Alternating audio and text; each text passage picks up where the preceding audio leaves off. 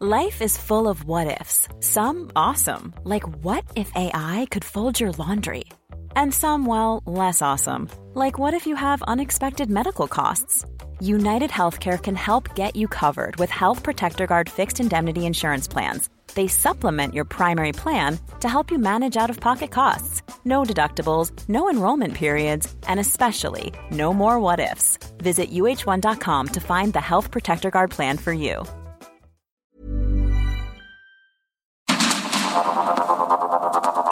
Media Group presenta Sergio Sarmiento y Lupita Juárez. Información veraz y oportuna con un toque personal y humano. Por el Heraldo Radio, donde la H suena y ahora también se escucha.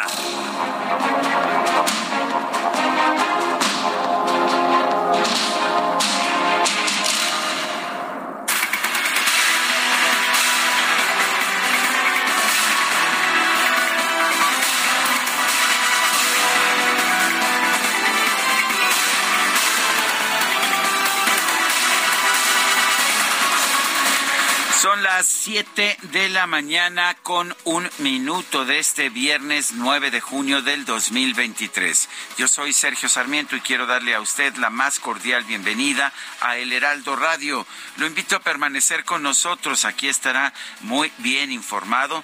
También lo invito pues a pasar un rato agradable ya que nos gusta darle a usted el lado amable de la noticia siempre y cuando la noticia lo permita. Guadalupe Juárez, muy buen día. Hola, ¿qué tal? Qué gusto saludarte, Sergio Sarmiento. Buenos días para ti, amigos. ¿Cómo les va? Muy buenos días. Bienvenidos a la información. Además, en este que ya es viernes, creo que muchos estábamos esperando ya esta jornada, así que hay que disfrutarla desde el primer momento y como siempre les agradecemos que estén con nosotros. Vamos a un resumen de lo más importante. Hay muchísima, muchísima información esta mañana. Vamos pues. El presidente López Obrador sostuvo un encuentro en el Museo Calus del Centro Histórico con representantes del Consejo Mexicano de Negocios y el Consejo Coordinador Empresarial. Acordaron seguir trabajando de manera conjunta para fomentar la inversión y generar empleos. ¿Vienen inversiones? ¿Habrá inversión? También con los empresarios, presidente. Va a seguir la inversión, va a seguir la inversión, la creación de empleos y vamos a seguir trabajando juntos. Bueno, por cierto que Orlando Vega Sáenz, el presidente del Consejo Mexicano de Negocios, explicó que el tema principal de la reunión fueron los proyectos de inversión en todo el país para aprovechar el llamado nearshoring.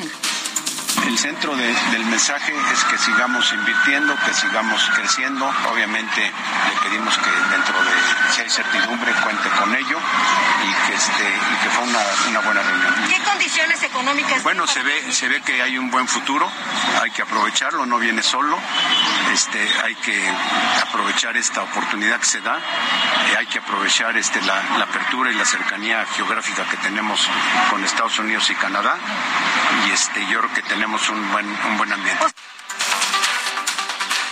La defensa del exdirector de Pemex, Emilio Lozoya, solicitó al presidente López Obrador que autorice la firma del acuerdo reparatorio y el criterio de oportunidad para que su cliente obtenga su libertad y continúe como testigo colaborador en los casos de Odebrecht y agronitrogenados de la Suprema Corte de Justicia, Yasmín Esquivel, señaló que ante la resolución judicial que la confirma como única autora de su tesis de licenciatura, en lo personal da por concluido ese tema para continuar sin distracciones con su compromiso de la impartición de justicia. Por su parte, la UNAM señaló que además de su cuestionable procedencia en el juicio que mencionan los abogados de la ministra Yasmín Esquivel, no se incluyó a la universidad como parte interesada ni se le notificó en momento alguno. Indicó que los alcances de esa sentencia no comprometen las funciones académicas sustantivas de la máxima casa de estudios.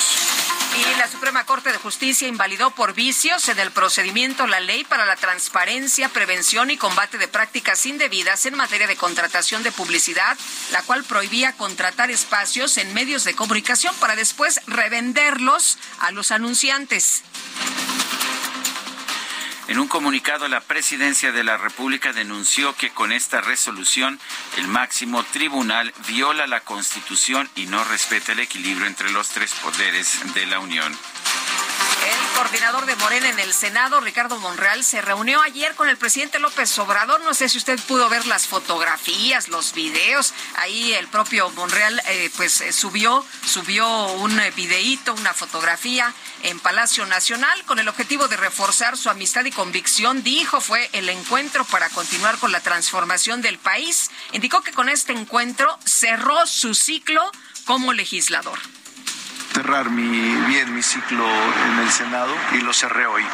Este, lo cerró, lo cerró, lo cerré hoy. Lo cerré hoy, lo cerré hoy con el presidente. Con el presidente como coordinador del grupo parlamentario. Fue como presidente, voy a participar, entonces quiero comentarle que voy a dejar el Senado, voy a pedir licencia, voy a dejar el liderazgo. Muchas gracias por su confianza. Bueno, y el diputado del PT, Gerardo Fernández Noroña, solicitó licencia a su cargo a partir del próximo jueves 15 de junio para participar en la contienda por la candidatura presidencial de la Alianza Juntos Haremos Historia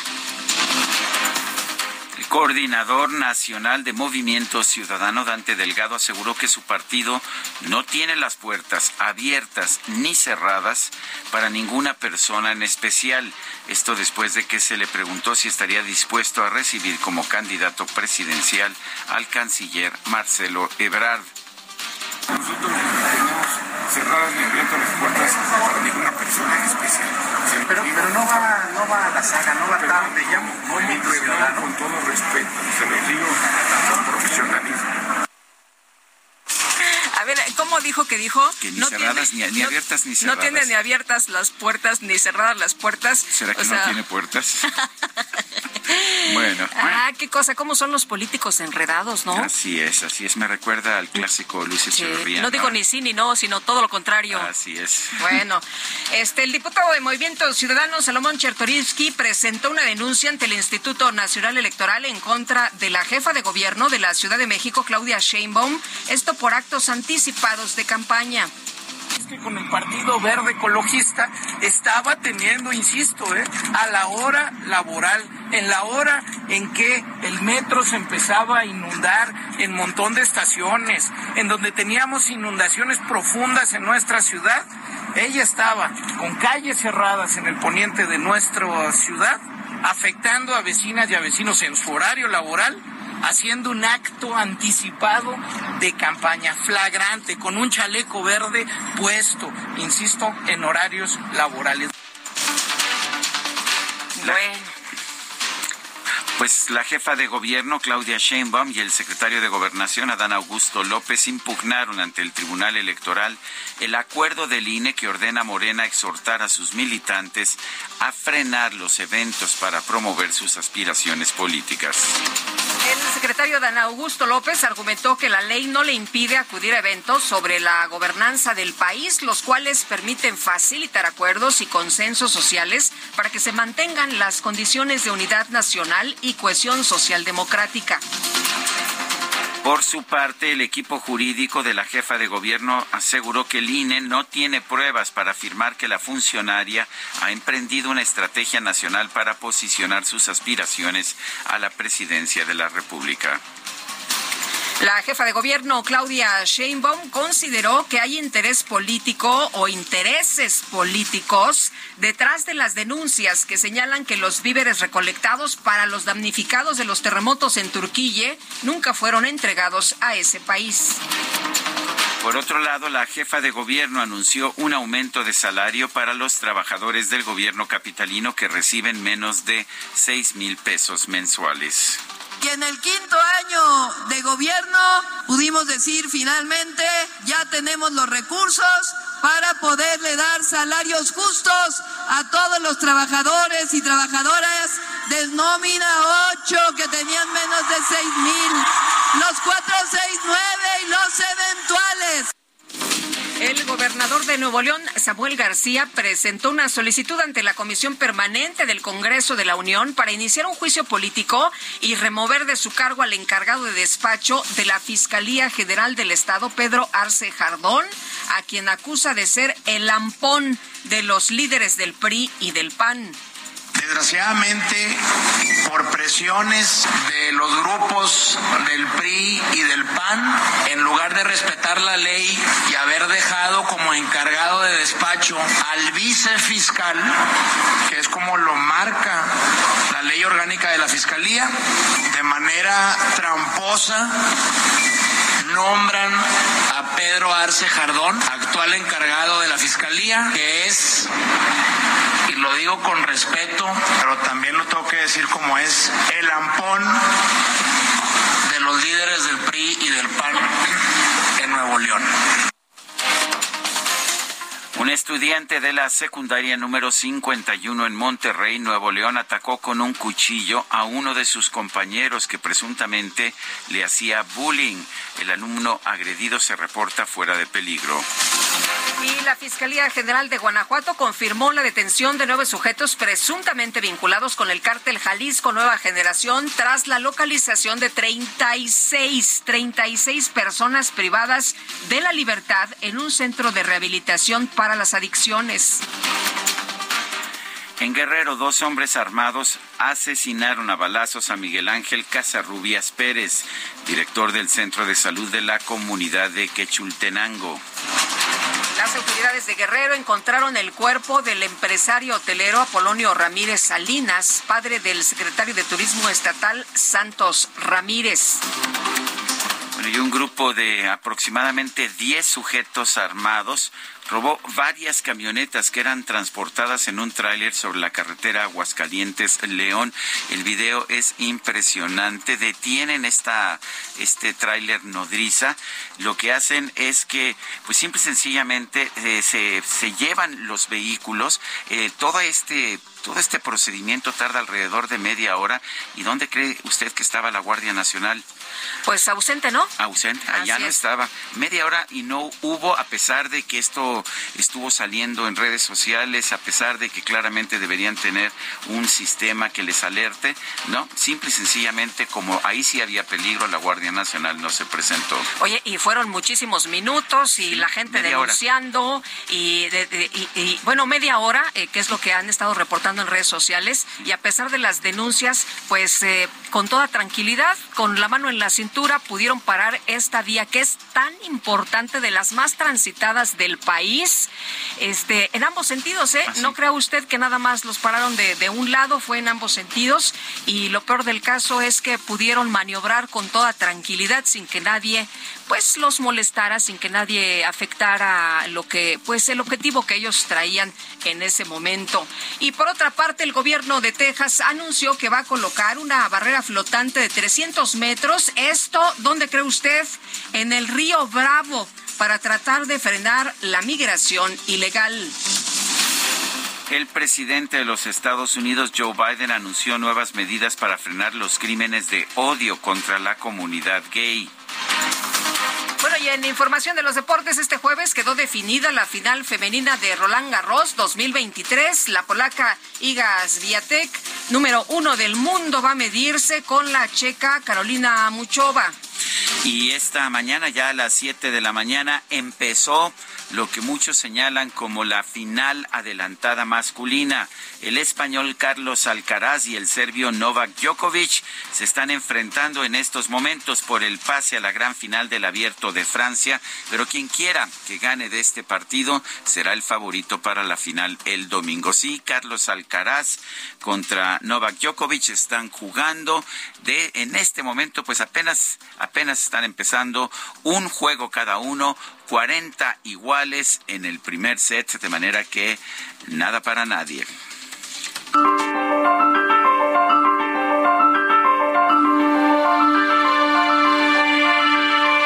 Y vamos a la frase de este día. En su mejor momento, el hombre es el más noble de todos los animales. Separado de la ley y la justicia, es el peor. Aristóteles.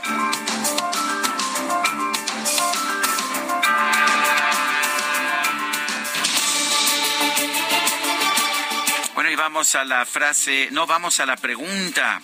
Ayer, ya sabe usted que nos gusta preguntar, y ayer preguntábamos, ¿deben renunciar a sus cargos públicos los aspirantes a las candidaturas a la presidencia? Nos dijo que sí el 94%, que no 4.6%, quién sabe 1.4%. Recibimos 2.952 participaciones. Vamos con la siguiente, por favor. Claro que sí, vamos con la siguiente, mi querido DJ Kike. Ya esta mañana coloqué en mi cuenta personal de Twitter Arroba Sergio Sarmiento, la siguiente pregunta. ¿Debe AMLO concederle derecho de réplica a Xochitl Galvez como ordenó un juez? Sí, nos está respondiendo el 91.6%. No, 7.6%. ¿Quién sabe? 0.8%. En 40 minutos llevamos 1.772 votos.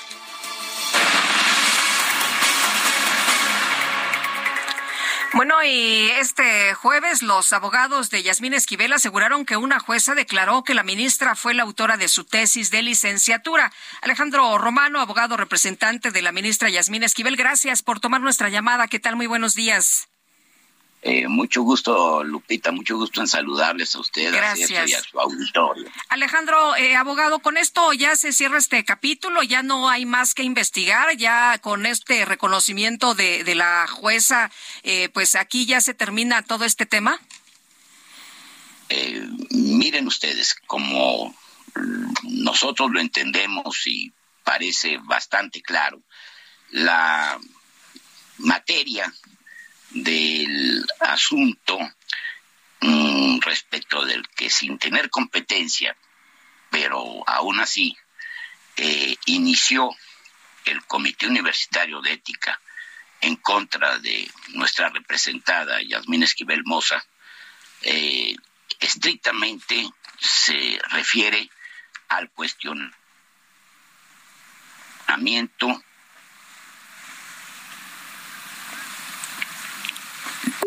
A ver, parece que perdimos a Alejandro Romano, le reitero, es abogado representante de la ministra Yasmín Esquivel. Hicieron un juicio en ah, materia de derechos de autor interesante, o sea, no por el plagio, sino en materia de derechos de autor y aparentemente una juez determinó que Aquí ya está.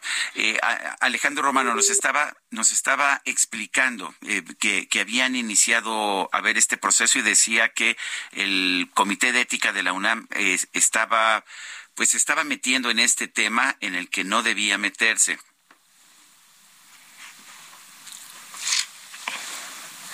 Bueno, algo pasa ahí con la, con la comunicación del abogado Alejandro Romano. Vamos a, tratar de eh, restablecer este contacto y, bueno, pues eh, vamos a, tener toda la, información. Ya lo tenemos, ya lo tenemos otra vez. Don Alejandro, ¿nos escucha?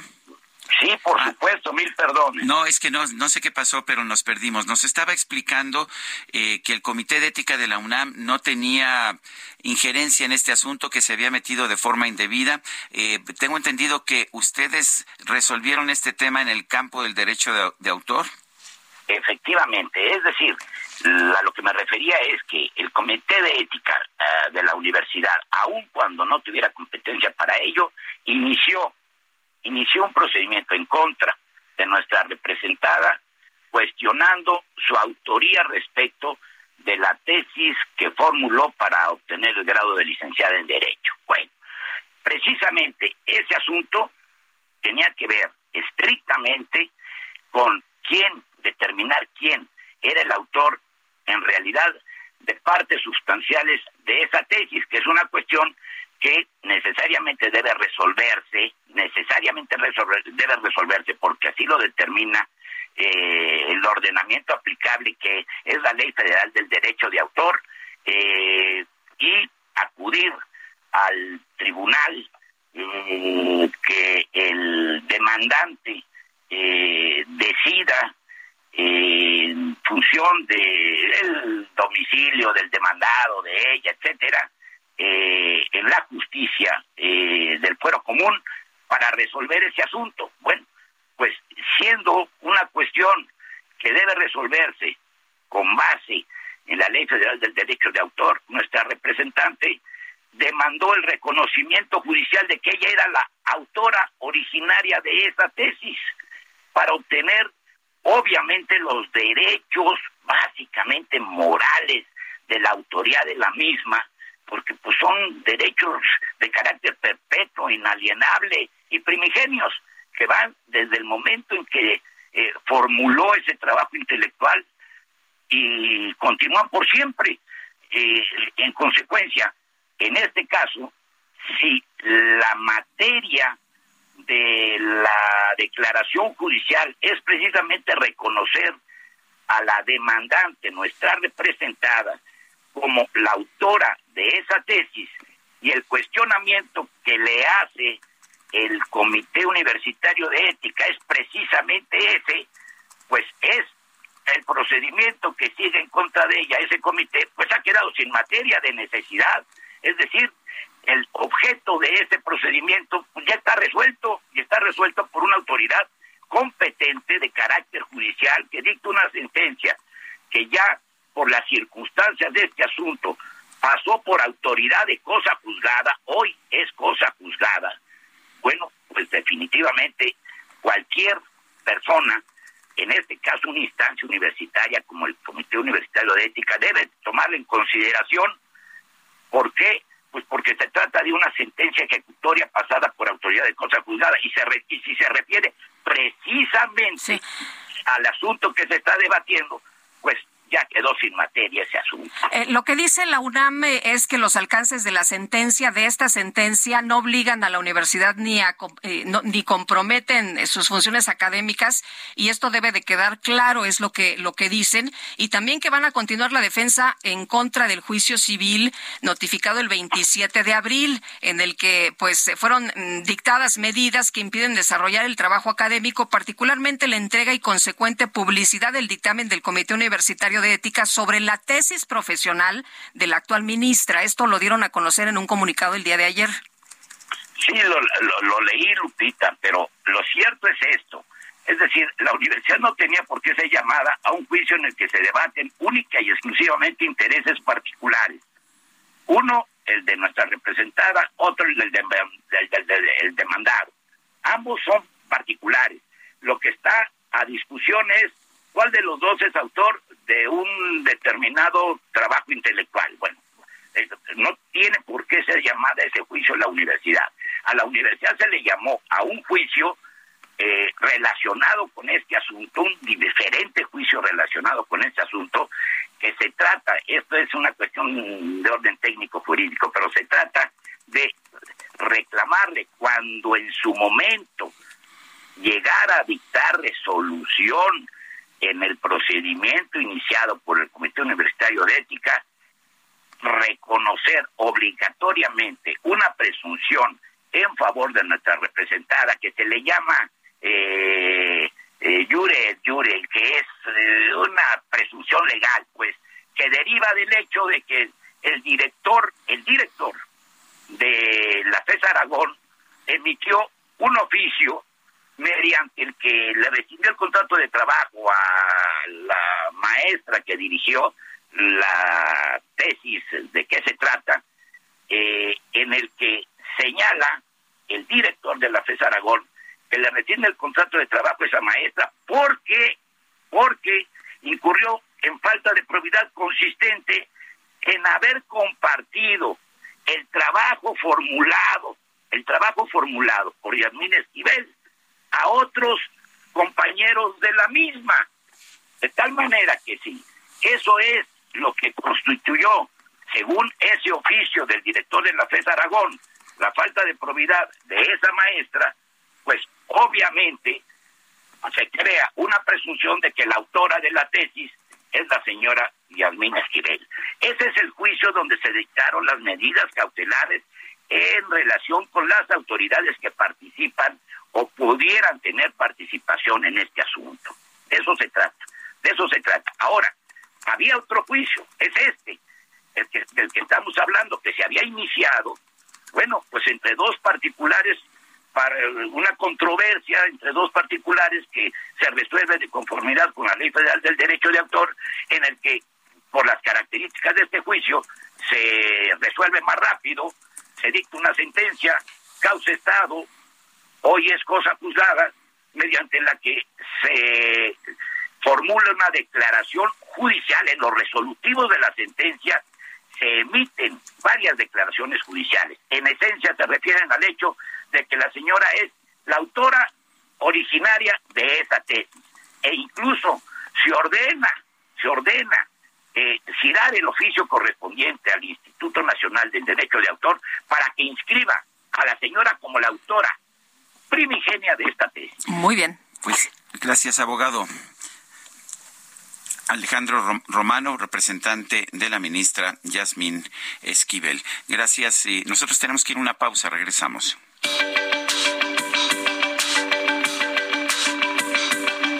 Sergio Sarmiento y Lupita Juárez quieren conocer tu opinión, tus comentarios o simplemente envía un saludo para hacer más cálida esta mañana. Envía tus mensajes al WhatsApp 55 20 10 96 47.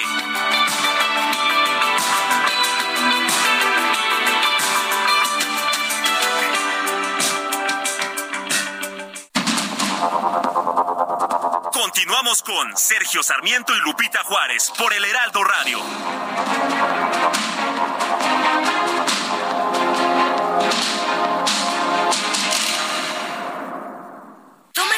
Del nuevo Fiat Pulse y acelera tus latidos haciendo eso que te apasiona. Acelera tu pulso con el SUV líder en ahorro de combustible. Estrénalo con una tasa desde 7.99% más seguro gratis. Fiat, sé único. Visita tu distribuidor Fiat Chrysler K31.1% vigencia del 3 al 31 de mayo de 2023. Consulta fiat.com.mx. Consiéntete con la maestría y calidad milimétrica de nuestros sistemas de descanso.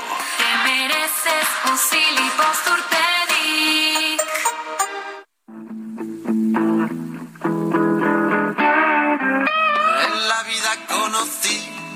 igual a la flaca, coral negro de La Habana, tremendísima mulata, 100 libras de piel y hueso, 40 kilos de salsa y en la cara dos soles que sin palabras hablan, que sin palabras hablan. La placa duerme de día, que así el hambre engaña y cuando cae la noche baja a bailar a la tasca y bailar y bailar y tomar y tomar una cerveza tras otra, pero ella nunca engorda. Pues no, hay gente que nunca engorda, ¿no? A pesar de todas las cervezas. Esta es un clásico. Estamos escuchando a La Flaca en la voz de Pau Donés con el acompañamiento de su grupo Jarabe de Palo. Estamos recordando a Pau Donés que se nos fue el 9 de junio de 2020. Se oye bien, ¿no? Para cerrar el Para- viernes, para para, no hombre, para cerrar la semanita, empezar ya eh, inaugurando el fin de semana a todo dar, por un beso de la flaca. Por un beso de la flaca, ¿qué no daría yo? ¿Qué Bueno, tal? Sábanas blancas, como dice la canción. Pero hay que seguirle a la chamba, ¿no? Hay que seguirle a la chamba. Yo veo desde muy temprano, muy preparada, cargando montones de periódicos y computadoras a Itzel González. No, pues imagínate que trae cargando la noticia. ¿Cómo no? ¿Cómo no? Vámonos con Itzel González y las, desa- las destacadas esta mañana de viernes.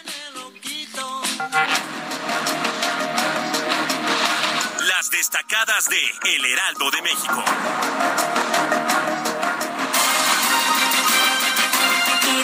¿Cómo te va? Muy buenos días, Feliz Lupita, viernes. Sergio. Te veo cara de viernes. Inaugurando el fin de semana, como ya lo adelantabas. Feliz viernes 9 de junio del 2023. Por supuesto que con toda la actitud y con muchísima información bajo el brazo, como ya lo ade- adelantaba Sergio Sarmiento. Por cierto, aniversario de la entrevista. 26 años de hacer entrevistas. Se dice fácil. Sí, ya me volví viejito, pero bueno. Antes era cinco veces al- a la semana y era más pesado. Ahora son dos veces a la semana. Ya está un poquito más relajado. Pero ¿qué tal aquí? Cinco días a la semana, más tercer grado, más las grabaciones de la entrevista, más lo que se acumule. Todo que se terreno, acumule en la Sergio semana. Sarmiento. Exactamente. Oye, muchas felicidades, mi querido Gracias, Sergio. Gracias y gracias a usted. Este año no hice cóctel, pero este, pero el año que viene a ver si. Pero lo este, organizamos, no, Sergio, no te este, preocupes. Ahorita saliendo de aquí, muchachos, se arma, ¿no? Vamos, vamos acá a la tiendita de abajo, compramos unas frías y se arma el festejo esta mañana. Híjole, yo tengo eh, el programa de radio, tengo un desayuno, tengo una conferencia ya en, en Azteca, bueno, escucho una conferencia, una presentación ahí, este, y tengo varias entrevistas que me hacen por el vigésimo Sergio, no te preocupes, nosotros vamos a festejar por ti sin ningún problema, la producción está lista. Ah, no es falso. Vamos a imprimir una foto y ahí te tomamos en cuenta, te, te cantamos las mañanitas aunque sea a distancia. Oigan, es viernes y hay que trabajar también. Estamos perdiendo mucho Estamos cargaditos de información. En el chaca chaca. Así que comenzamos con las destacadas del Heraldo de México. En primera plana, pactan reunión, se reconcilia AMLO con INE, invita a los consejeros a Palacio para presentarles, plantearles, perdón, que sean imparciales y garanticen elecciones limpias y libres para 2024 país acusa una persecución. Samuel García va contra su fiscal. El gobernador de Nuevo León dice ante banqueros que busca más inversión. Ciudad de México, tome nota, Tlalpan, invitan a octava feria del taco. Estiman que el evento en la explanada de la alcaldía deje dos millones de pesos de derrama. Estados, Tijuana, migrantes no logran sacar cita. Al no obtener respuesta de la aplicación CBP One, acampan en la garita. Rusos en la misma situación. Orbe, Donald Trump es acusado por archivos clasificados. El martes por la tarde va a comparecer ante un tribunal federal en Miami. Meta Summit Liga MX, proyecto para los mejores. Diego Coca quiere dirigir una selección con máxima competencia en el interior. Y finalmente, en mercado, cifra de mayo, inflación en descenso. Según datos del INEGI, la variación de precios al consumidor está en su menor nivel de los últimos 21 meses. Lupita, Sergio, amigos, hasta aquí las destacadas del Heraldo. Muy feliz viernes. Gracias, Itzel. Igualmente, feliz viernes. Bueno, son las 7 de la mañana con 37 minutos. La UNAM lanzó un llamado para que la ministra Yasmín Esquivel se desista de los juicios que ha iniciado en contra del Comité Universitario de Ética. Fernanda García nos tiene el reporte. Fernanda, adelante. Lupita, buenos días. Los saludo a ustedes a su auditorio. En respuesta a la postura de los abogados de la ministra Yasmín Esquivel Moza, la Universidad Nacional Autónoma de México manifestó que la institución se enteró de la existencia de otro juicio abierto en contra de Edgar Ulises Báez por el uso de derechos de autor en prejuicio de Yasmín Esquivel. Este juicio no incluyó a la UNAM como parte interesada, por lo tanto no lo obliga ni compromete sus funciones académicas. En tanto, la institución educativa expresó que continuará su defensa en contra del juicio civil notificado el 27 de abril, ya que en él fueron dictadas las medidas que se le impiden desarrollar su trabajo académico, particularmente la entrega y consecuente publicidad del dictamen del Comité Universitario de Ética sobre tesis profesional de la actual ministra.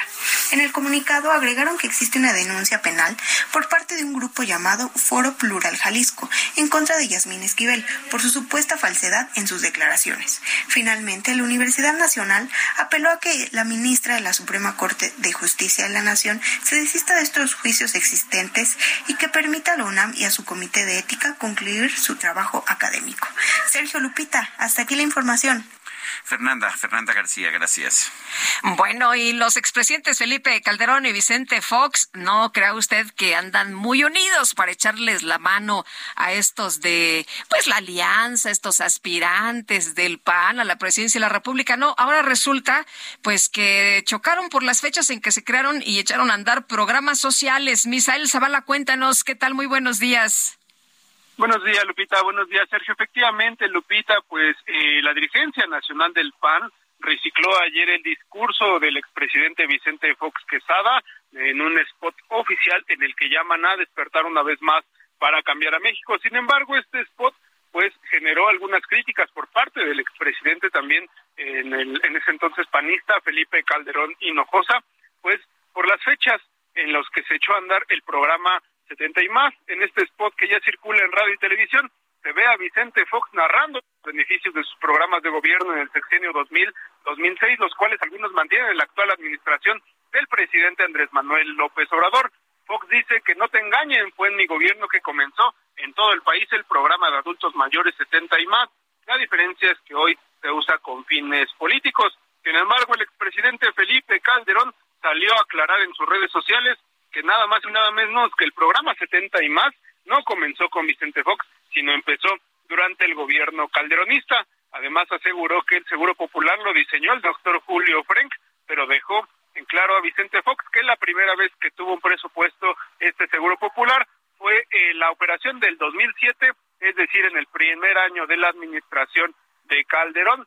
Y es que en el diario también oficial de la Federación se aclara que el programa 70 y más para adultos mayores surgió, sí, en efectivo, eh, eh, perdón, efectivamente en el 2007 durante la administración de Felipe Calderón y no en la administración de Vicente Fox. Con Vicente Fox sí se creó un programa denominado Programa de Atención a Adultos Mayores, mayores en Zonas Rurales, pero no fue el de 70 y más. Este spot, pues nada más y nada menos que ha generado pues varias eh, pues contradicciones entre panistas, incluso pues el expresidente Felipe Calderón Hinojosa. Sergio Lupita, hasta aquí la información. Misael, muchas gracias.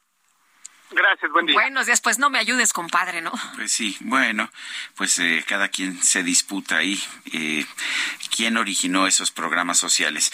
Bueno, eh, un tema que desde ayer generó poderosamente la atención es esta resolución eh, de una juez que, dice que Yasmín Esquivel Moza es la autora de la tesis de licenciatura con la que se tituló. Es un proceso, es un juicio que se llevó a cabo en el campo de los derechos de autor.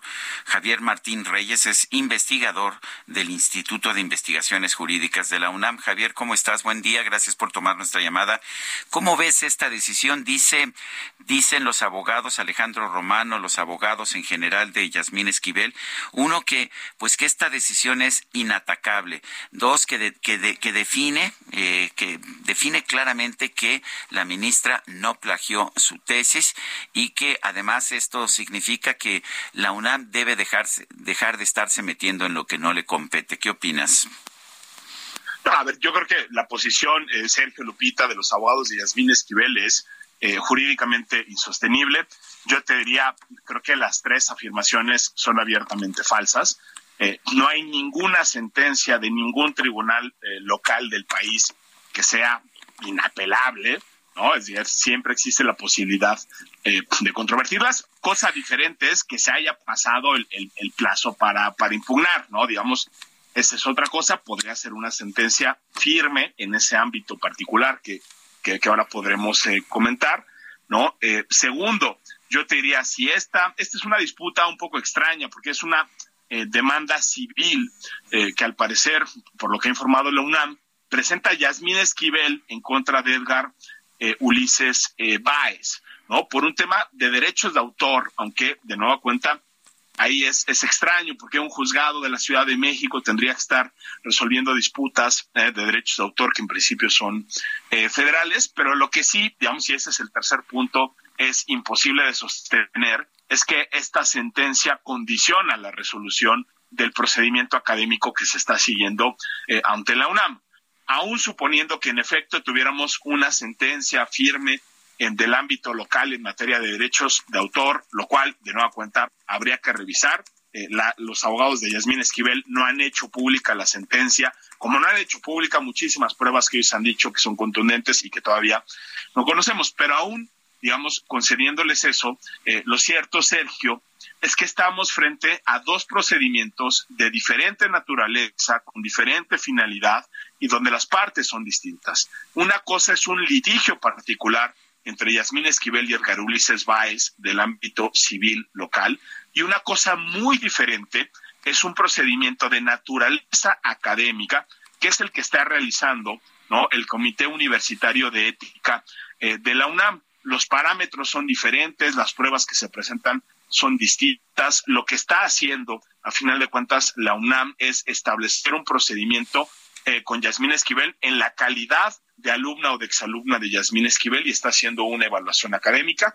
Eh, creo que la UNAM ha contestado eh, como se debía. Esto no entorpece la resolución eventualmente del caso de Yasmín Esquivel en el ámbito universitario. Y si en este momento, Sergio, eh, la UNAM y el comité en particular no se han podido pronunciar, es porque Yasmín Esquivel presentó otro juicio también del orden eh, civil, al parecer en, un tema relacionado con eh, difamación en contra del UNAM, y ahí hay unas medidas cautelares, eh, Sergio, que siguen vigentes, pero que ya están combatidas en el momento en que esas medidas cautelares sean revocadas, y yo la verdad creo que ¿no? Así como se cayeron las medidas cautelares que se dictaron en un juicio de amparo, pensaría que también se tienen que revocar estas medidas cautelares del ámbito local. Bueno, pues en ese momento ya se podrá eh, el Comité eh, Universitario eh, de Ética y en ese sentido, Sergio, pues creo que las pruebas sí son contundentes, están a la vista de todos.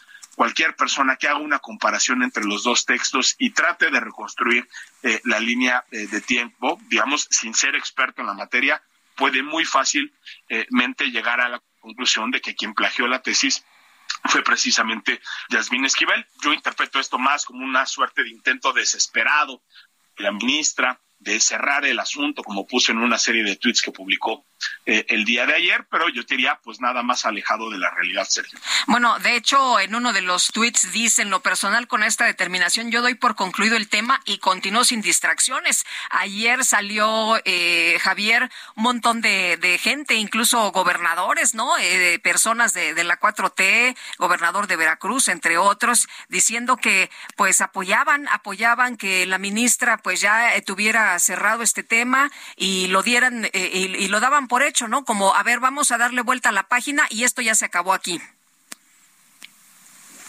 Sí, no, a ver, yo diría, creo que esa parte tiene como dos dimensiones, Lupita, ¿no? Hay una dimensión estrictamente jurídica, eh, que es, eh, ahí hay que decirlo, ¿no? Digamos, ¿quién decide cuando un tema está cerrado o no está cerrado? Pues no es una de las partes involucradas ni es la denunciada, o sea, es decir, Yasmín Esquivel podrá decir lo que sea, pero el tema no está cerrado. Sigue estando digamos, sigue habiendo todavía litigios, ¿no? En, en los tribunales. Y en última instancia, pues falta que se pronuncie lo más importante, que es el Comité de Ética de la UNAM, al que paradójicamente al principio Yasmín Esquivel había dicho que confiaba en las autoridades universitarias, que iba a esperar a la resolución muy atenta, ese fue su discurso inicial, rápidamente lo, lo cambió cuando se dio cuenta que las pruebas eran contundentes, empezó a judicializarlo, pero bueno, entonces la última palabra aquí desgraciadamente la tendrán los tribunales. Creo que esto ha entorpecido, digamos, el desarrollo de la investigación y el, procedimiento, pero yo confío que eh, más temprano que tarde podamos tener una resolución eh, definitiva. Y, la otra dimensión política, pues creo que es muy significativa y es muy reveladora, ¿no? es decir, las y los gobernadores eh, de Morena salen a defender a Yasmín Esquivel como si fuera una militante de su partido político, ¿no? Como si estuviera atacando a alguien que forma parte eh, de su movimiento. Y caray, uno dice eh, en ese tipo de situaciones, pues esta es una ministra de la Suprema Corte de Justicia de la Nación, del máximo tribunal del país, un órgano que tendría eh, que ser eh, imparcial e independiente de los partidos eh, políticos, pero pues también hay que decirlo con, con todas sus letras, ¿no? En el tiempo que Yasmín Esquivel ha estado en la Suprema Corte de Justicia de la Nación, la verdad es que se ha comportado mucho más como una delegada, como una representante, una correa de transmisión de los deseos del presidente de la República y de Morena, que como una jueza constitucional, como una ministra que tendría un deber de, imparcialidad. Entonces, pues al final de cuentas, no creo que estos pronunciamientos de las y los gobernadores eh, de Morena, lejos de ayudar a Yasmín Esquivel, la terminan afectando aún más, porque sobre ella pesa no solo ese importante cuestionamiento sobre su tesis de licenciatura y también sobre su tesis de doctorado, sino sobre todo un desempeño que ha sido particularmente eh, parcial, ¿no? Un desempeño que ha favorecido, no digamos, al presidente de la República. Es muy frecuente que Yasmín Esquivel sostenga puntos de vista que son jurídicamente insostenibles, pero que políticamente están alineados con los deseos del, del presidente. Y creo que lo que hacen las y los gobernadores un poco es sea, esa idea de que ella más que una jueza imparcial, a final de cuentas es la, militante no de un movimiento o es una suerte de representante de los intereses del gobierno. Eh, Javier Martín Reyes, gracias por conversar con nosotros. Son las siete con nueve minutos. El señor Stanley perdió la vida instantáneamente. Nos sorprendió a todos. Le dispararon con una metralleta mientras circulaba en su camioneta. Mataron a Paco Stanley. ¿Qué? ¿Cómo? ¿Por qué? Era un acontecimiento, como si hubieran matado a un presidente. Pues vinieron a dispararle al jefe. Qué lindo soy. Era un hombre que nos daba alegría. Bueno, pues me acuerdo que esas transmisiones duraron horas y horas y horas después del asesinato de Paco Stanley.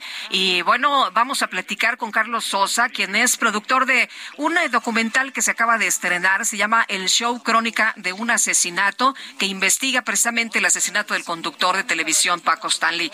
Eh, Carlos, ¿cómo estás? Qué gusto saludarte. Muy buenos días.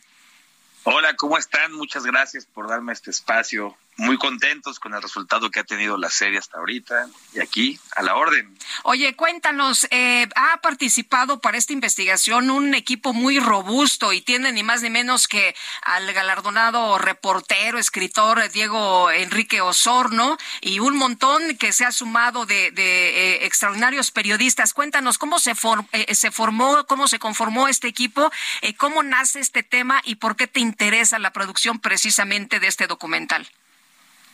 Bueno, a mí me buscan de el estudio Nemas Docs, Marianne Kushfe, que es la directora del área documental este, de Nemas Docs, y me propone hacer este documental, ella teniendo una idea de que es un tema que trasciende trasciende este generaciones, clases sociales, o sea, a todo el mundo en México le interesa, es un tema que se volvió cultura popular y pensamos que la mejor persona para dirigir esto era Diego Enrique Osorno, Diego siempre dice a tono de broma este, que se siente forastero en el cine porque él es periodista, pero yo digo como productor que hoy día es uno de los mejores directores de cine documental de este país. Y con una claridad y con un rigor sustancial, Diego conforma un grupo de investigación este, que se dan a la tarea por cuatro meses de hacer eh, una investigación muy a detalle y de ahí sacamos la lista de toda la gente que eh, invitamos y logramos tener una serie documental con más de 45 entrevistados, donde básicamente contamos con todas las personas que estuvieron de una u otra forma involucradas en este desafortunado evento de, finales de los 90 que eh, marcó eh, un parteaguas para cómo iban a cambiar de pronto ciertas cosas y la postura de los medios a partir del 2000, ¿no? El, nunca hubo una resolución, nunca hubo una decisión, una nunca se encontró realmente a los responsables. Eh, recuerdo que la Procuraduría de la Ciudad de México metió en la cárcel a un grupo de, de, supuestos responsables y finalmente los tribunales los, los consideraron inocentes. ¿Qué, no, eh, qué, qué, qué nos ofrece en ese sentido el documental? ¿Alguna otra idea o simple y sencillamente pues decir esto se quedó así? Mira, Sergio, aquí hay una hay un retrato muy fidedigno de lo que pasó, tenemos nuevos testimonios, tenemos este nuevas revelaciones, sí, no vamos a descubrir quién hizo este atroz evento. Y también evidencia que pues en México sigue habiendo un sistema judicial este pues defectuoso no este que no que, que, no funciona del todo efectivamente es un caso que quedó impune y que quedó de pronto en el olvido convirtiéndose en un momento en un evento que, que como decía hace unos minutos eh, se convirtió en cultura popular de nuestro país, ¿no? No hay gente que pase por ahí que no se tome una foto y diga aquí mataron a Paco Stanley, pero pero el asesinato quedó impune, efectivamente. Bueno, pues yo quiero, yo quiero agradecerte la invitación, Carlos Sosa, eh, a, ver este documental. Cuéntanos dónde se está exhibiendo, cómo se está exhibiendo. Es a través de una plataforma, ¿no? Es a través de VIX. De VIX. este, esta, nueva plataforma, la verdad, yo creo que, digo, es como cuando hablas de tus hijos, que dices, no es que sea mi hijo, pero este está muy es que sea mi serie pero está muy bueno, está impresionante. Los periodistas que la, que la vieron en un principio del capítulo 1 y nos decían, está escalofriante, y le decía, puta, este es el capítulo aburrido, vienen más cosas, cada vez se pone mejor. Y sí van a encontrar muchas nuevas revelaciones y sobre todo lo más importante es que tenemos a todas las voces juntas, tenemos el abanico completo. Muy bien, pues Carlos, te apreciamos mucho que has este, platicado con nosotros esta mañana. Muchas gracias a ustedes y aquí estoy estoy a la orden cuando necesiten. Gracias, hasta luego, un abrazo. Carlos Sosa, productor del show Crónica de un asesinato. Son las 7 de la mañana con 54 minutos. Nosotros vamos a una pausa, regresamos. Nuestro número de WhatsApp, 55 20 10 96 47. aunque solo uno fuera, aunque solo uno fuera.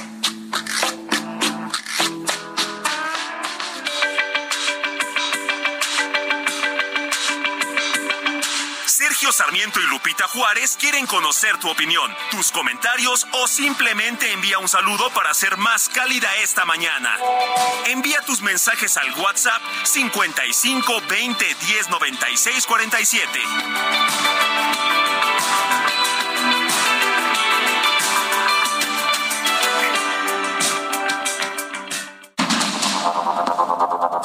Continuamos con Sergio Sarmiento y Lupita Juárez por el Heraldo Radio.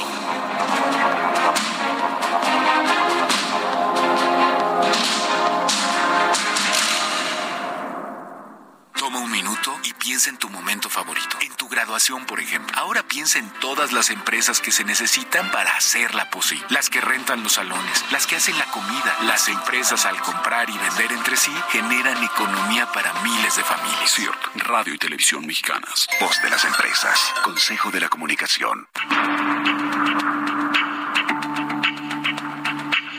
El 9 de junio de 1933 nació en Guadalajara, Jalisco, Vicente Leñero. Estudió ingeniería en la UNAM y periodismo en la Escuela Carlos Septién García. Fue becario del Instituto de Cultura Hispánica de Madrid en 1956 y a finales de la década siguiente del Centro Mexicano de Escritores. De sus obras destacan Los albañiles en 1963, Estudio Q en 1965, El Garabato en el 67, Redil de Ovejas en el 72, El Evangelio de Lucas Gavilán en 1979, Asesinato en el 85 y La vida que se va en 1999. Dramaturgo, periodista, escritor y guionista de cine y televisión. Su carrera periodística comenzó en la revista Señal y fue director de la revista Claudia de 1969 a 1972, de revista de revistas de 1973 a 1976 y subdirector fundador del semanario Proceso. En 1958 obtuvo el Premio Universitario de Cuento con el texto La Polvareda. Por la novela Los Albañiles recibió el Premio Biblioteca Breve de Six Barrel, que le otorgaron el Premio Javier Villaurrutia por La Inocencia de este Mundo y el Premio Nacional de Letras en 2002 por su trayectoria literaria. En Los Periodistas, una de sus grandes obras se juega la investigación exhaustiva del relato y la reconstrucción testimonial. En 1997 recibió el homenaje nacional del periodismo cultural Fernando Benítez, que organiza la Feria Internacional del Libro de Guadalajara. Bonito, todo me parece bonito. Bonita mañana, bonito lugar, se ve el mar. Bonito es el día que acaba de empezar, bonita la vida. Respira, respira, respira. Mi teléfono suena, mi pana se queja, la cosa va mal, la vida le pesa, que vivir así ya no le interesa, que seguir así no vale la pena. Se perdió el amor, se acabó la fiesta, ya no anda el motor que empuja la tierra. La vida es un chiste con triste final, futuro no existe, pero yo le digo bonito. Qué bonito es estar en este viernes que estamos empezando aquí. Bueno, estamos ya un buen rato transmitiendo este programa, ver la vida con optimismo. Sí, qué bueno es escuchar a Pau Donés que nos dejó esta filosofía de vida. Todo me parece bonito. Lo estamos recordando en el aniversario de su fallecimiento, uno de los grandes de la música española. Falleció a los 53 años. Pau Donés. Todo me parece bonito.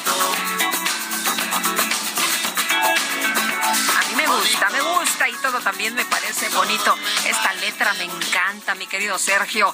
Oye, nos dice una persona de nuestro auditorio, buen día, querido dúo dinámico. Ganar el derecho de autor no convierte en autora a la ministra pirata, simplemente demuestra su maestría, pero en chicanadas. Abraham Álvarez de Santa Rosa, Gustavo Madero, aquí en la Ciudad de México.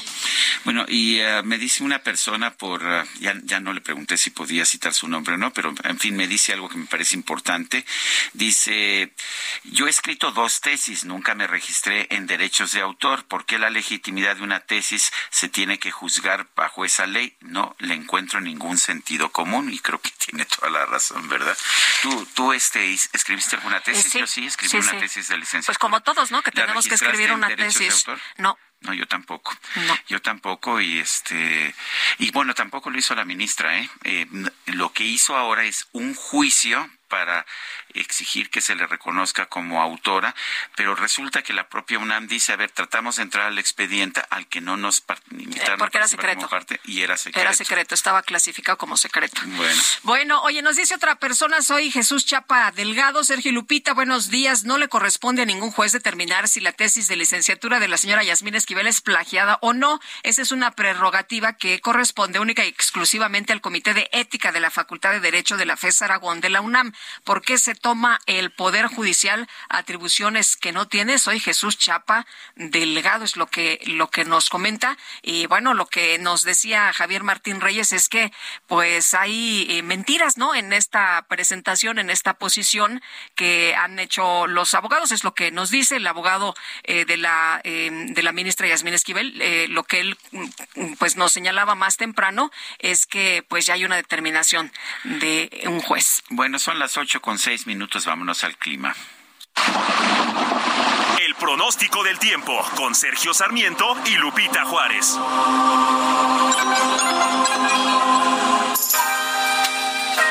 Berenice Peláez, meteoróloga del Servicio Meteorológico Nacional de la Conagua. Buen día, adelante. ¿Qué tal? Buen día, Lupita Sergio, es un gusto saludarlos. Para informarles que este día tenemos eh, diferentes sistemas que están incidiendo en el país. Por una parte tenemos canales de baja presión en el interior de la República y también sobre la península de Yucatán. Además de una línea seca al norte, tenemos a la gente en chorro tropical y también una circulación anticiclónica en niveles medios de la atmósfera.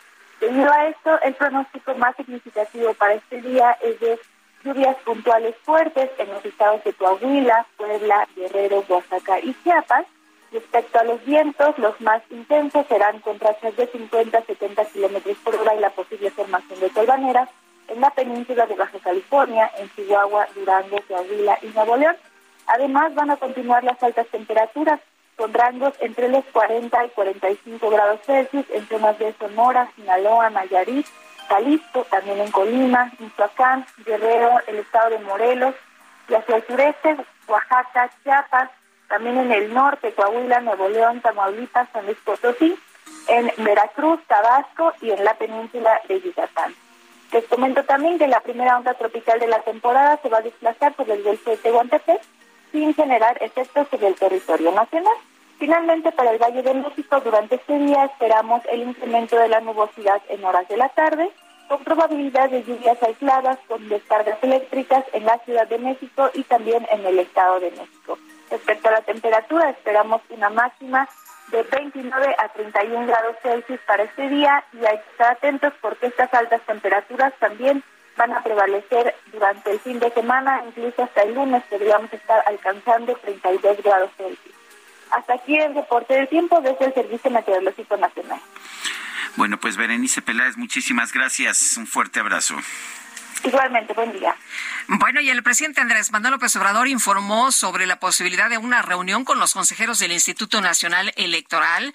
Y bueno, pues esto hará iniciar lo que dijo una nueva etapa. Vamos a, a platicar con Ciro Murayama, ex consejero de línea, a quien saludamos con mucho gusto. Ciro, ¿cómo estás? Muy buenos días. Hola Lupita, qué gusto estar en su espacio. Buen día. Oye, pues ya el, presidente este, ha convocado a, los eh, consejeros a Palacio para plantearles que sean imparciales y que garanticen elecciones limpias y libres para 2024 en esto que ha denominado una nueva etapa. ¿Cómo ves en, eh, la etapa en la que estuviste tú? Pues hasta descalificaciones, ¿no? En contra de los consejeros. Sí, mira, yo creo que es una buena práctica que en un Estado democrático los distintos componentes de ese Estado se reúnan y dialoguen. Entonces yo veo con buenos ojos que el presidente quiera hablar con el INE después de que se había negado los últimos años. Es normal que exista diálogo porque incluso hay colaboración que la Constitución y la ley obligan entre el Ejecutivo y el INE. Por ejemplo, la seguridad y el resguardo de las instalaciones del INE durante los procesos electorales corre a cargo de las Fuerzas Armadas. Es necesario tener ese diálogo. Eh, ahora, tener diálogo no implica renunciar a la autonomía que la Constitución también contempla para el INE y yo creo que es muy desafortunado que el presidente pretenda que eh, él le va a instruir o sugerir a los consejeros cómo hacer su trabajo cuando ellos pues tienen que cumplir con el marco legal y lo han hecho de manera acreditada. Entonces no es el presidente el fiel de la balanza, él no es quien dice cómo se debe hacer una cosa, cómo se deben hacer las elecciones, de hecho él tiene la obligación de sustraerse de los procesos políticos y el propio presidente ha sido sancionado o incluso hace unos días recibió una amonestación pública del INE por estar eh, interviniendo en los procesos electorales. Es un actor político que no está gobernando para todos, está atentando contra las reglas del juego democrático y yo creo que los consejeros y consejeras del INE se lo van a decir. Seguramente el presidente eh, va a escuchar cosas que no le van a gustar porque no va a recibir adulaciones. Eh, ahora hay una actitud distinta de la nueva presidenta del INE Guadalupe Tadei. ¿tú, tú ves que sea sana esta actitud? Mira, yo creo que el INE habla por sus resoluciones y por sus decisiones. El INE es un colegiado y así como Lorenzo Córdoba nunca impuso algo en lo individual porque se necesitaban 11 votos para tomar cada determinación, así hay que evaluar al INE por eh, su actuar institucional y yo creo que el INE está en condiciones de seguir ejerciendo su autonomía. Es muy importante que se haya parado el plan B y que la estructura profesional esté en pie. Eso permitió las elecciones también organizadas que volvimos a ver el pasado domingo y eso es lo que le da garantía a la ciudadanía, que la constitución no se modificó, que el INE es un colegiado donde votan 11, hay cuatro que llegaron recientemente, pero esos eh, cuatro pues se sumaron a un colectivo ya eh, especializado, con experiencia, y creo que más allá de los estilos personales, el INE es una institución que eh, cuenta con las capacidades, la experiencia, el marco legal para cumplir con su misión y pues también al INE hay que apoyarlo y exigirle que justamente siga siendo una institución al servicio de la ciudadanía y de ninguna manera eh, parte de una apuesta política particular. Eh, Ciro, lo que hemos visto hasta este momento, cuando ha habido alguna sesión o cuando se ha tratado de determinar o resolver diferentes temas, pues parece que está muy equilibrado, ¿no? Hasta el momento no hemos visto ninguna imposición, nada fuera de lo normal o de lo que se trabaja en el instituto. Pues sí, eh, quizá lo que sería deseable es que ya definiciones que la ley mandata que debe tener el, eh, el INE, como por ejemplo nombrar a su estructura ejecutiva, en particular a la cabeza de esa estructura como es la Junta General Ejecutiva, pues ya se concrete porque estamos a unas semanas de que inicie el proceso electoral y estar con encargados de despacho, pues no es correcto cuando la ley dice que tienen que ser designaciones del Consejo General por ocho votos. Entonces yo espero, confío en que en el INE esos consensos internos se construyan para dar la certeza que requiere la ciudadanía y los actores políticos, por supuesto, eh, de tal forma que el INE y su toda su estructura esté integrada como manda la ley y no pues a través de nombramientos provisionales que es lo que ha ocurrido hasta ahora. Yo supongo que en los próximos días eso se resolverá porque sí, ya van más de dos meses sin esos acuerdos fundamentales. Una pregunta, Ciro. En los años que fuiste consejero electoral, ¿te reuniste alguna vez o estuviste en una reunión con el presidente López Obrador? Eh, no, yo traté con él cuando era candidato.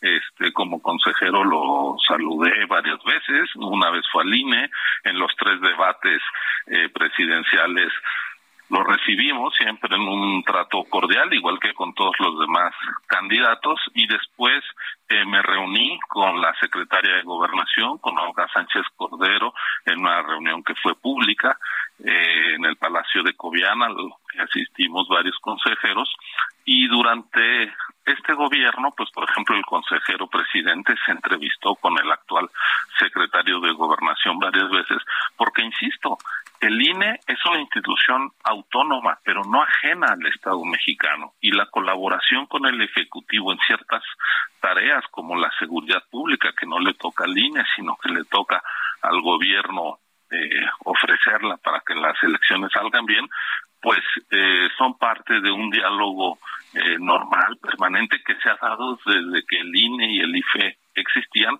y la, lo anormal era la animadversión del presidente hacia el INE.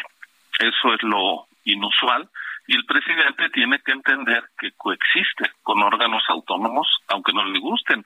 Eh, yo esperaría que, por ejemplo, en los próximos días se reuniera con los comisionados del INAI, que también es un órgano constitucional autónomo que está enfrentando dificultades justamente porque desde el gobierno se le están poniendo trabas para que se, la gente pueda ejercer sus derechos de acceso a la transparencia y la protección de datos. Entonces, no es este un país que se rija por los designios y los caprichos de un solo hombre. Así que, pues yo saludo que el presidente por fin se haya querido reunir con el INE. Con nosotros, cuando yo fui consejero, no nos quiso recibir, se le mandaron invitaciones y se tuvieron muchos gestos de cortesía con él. Por ejemplo, se le mandó un equipo para que le sacaran en Palacio Nacional su credencial para votar y pudiera votar ahí porque él no acudió al módulo a hacer su cambio de domicilio y se tuvo un gesto de deferencia, de cortesía hacia el jefe del Ejecutivo por parte del INE. Es decir, desde el INE siempre hubo respeto hacia la investidura presidencial, nunca nos habrán eh, visto hacer algún calificativo hacia su persona, al revés, sí fue muy frecuente. Y bueno, pues yo lo que saludo es que los consejeros, eh, siendo muy institucionales, acudan a Palacio e insisto, creo que le van a decir al presidente cosas que no está acostumbrado Eh, Ciro, rápidamente una última pregunta. Eh, la, actividad que realizan las corcholatas a partir de la próxima semana se pueden considerar como actos anticipados de campaña. ¿Se pueden sancionar aun cuando renuncien? Es que nadie puede hacer eh, campaña. Vamos a suponer que hay un ciudadano que empieza, que no tiene ningún cargo y empieza a colocar espectaculares y empieza a llamar al voto por él. Eso es violar la ley. Lo que tenemos es una conducta sistemática, ya lo decía yo, fíjense, es eh, llamativo que el presidente diga, ah, pues voy a hablar con los del INE para que se cumpla la ley. Caray, el primero que le está violando es él.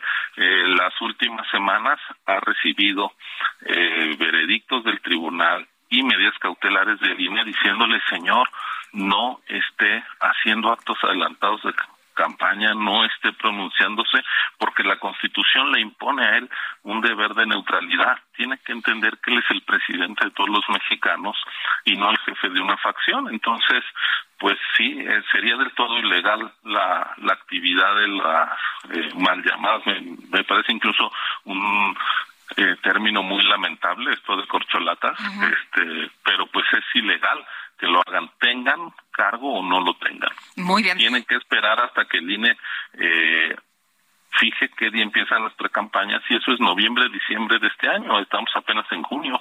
Pues sí, muy, muy adelantados. Ciro, muchas gracias por platicar con nosotros como siempre. Muy buenos días. Gracias a ustedes. Un saludo. Hasta luego.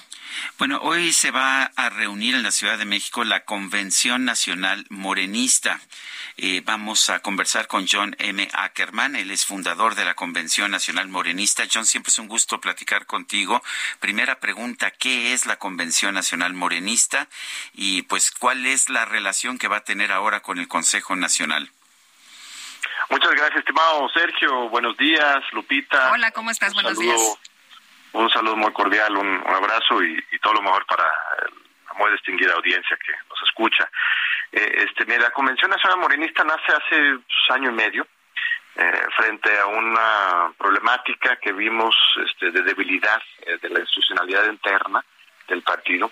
El partido cada vez este, se va pareciendo más a un partido más como al modelo estadounidense, como una este, agencia de colocación de empleos y se va alejando de su espíritu originario de ser un partido movimiento cercano a las bases, ¿no? Y con eh, democracia interna, participación de las militancias, eh, este, llevar a cabo esa idea, ese sueño de otra forma de hacer política, ¿no? Romper con esas tradiciones del verticalismo, del autoritarismo, del clientelismo, del corporativismo, todos esos males del sistema prista, el sistema neoliberal.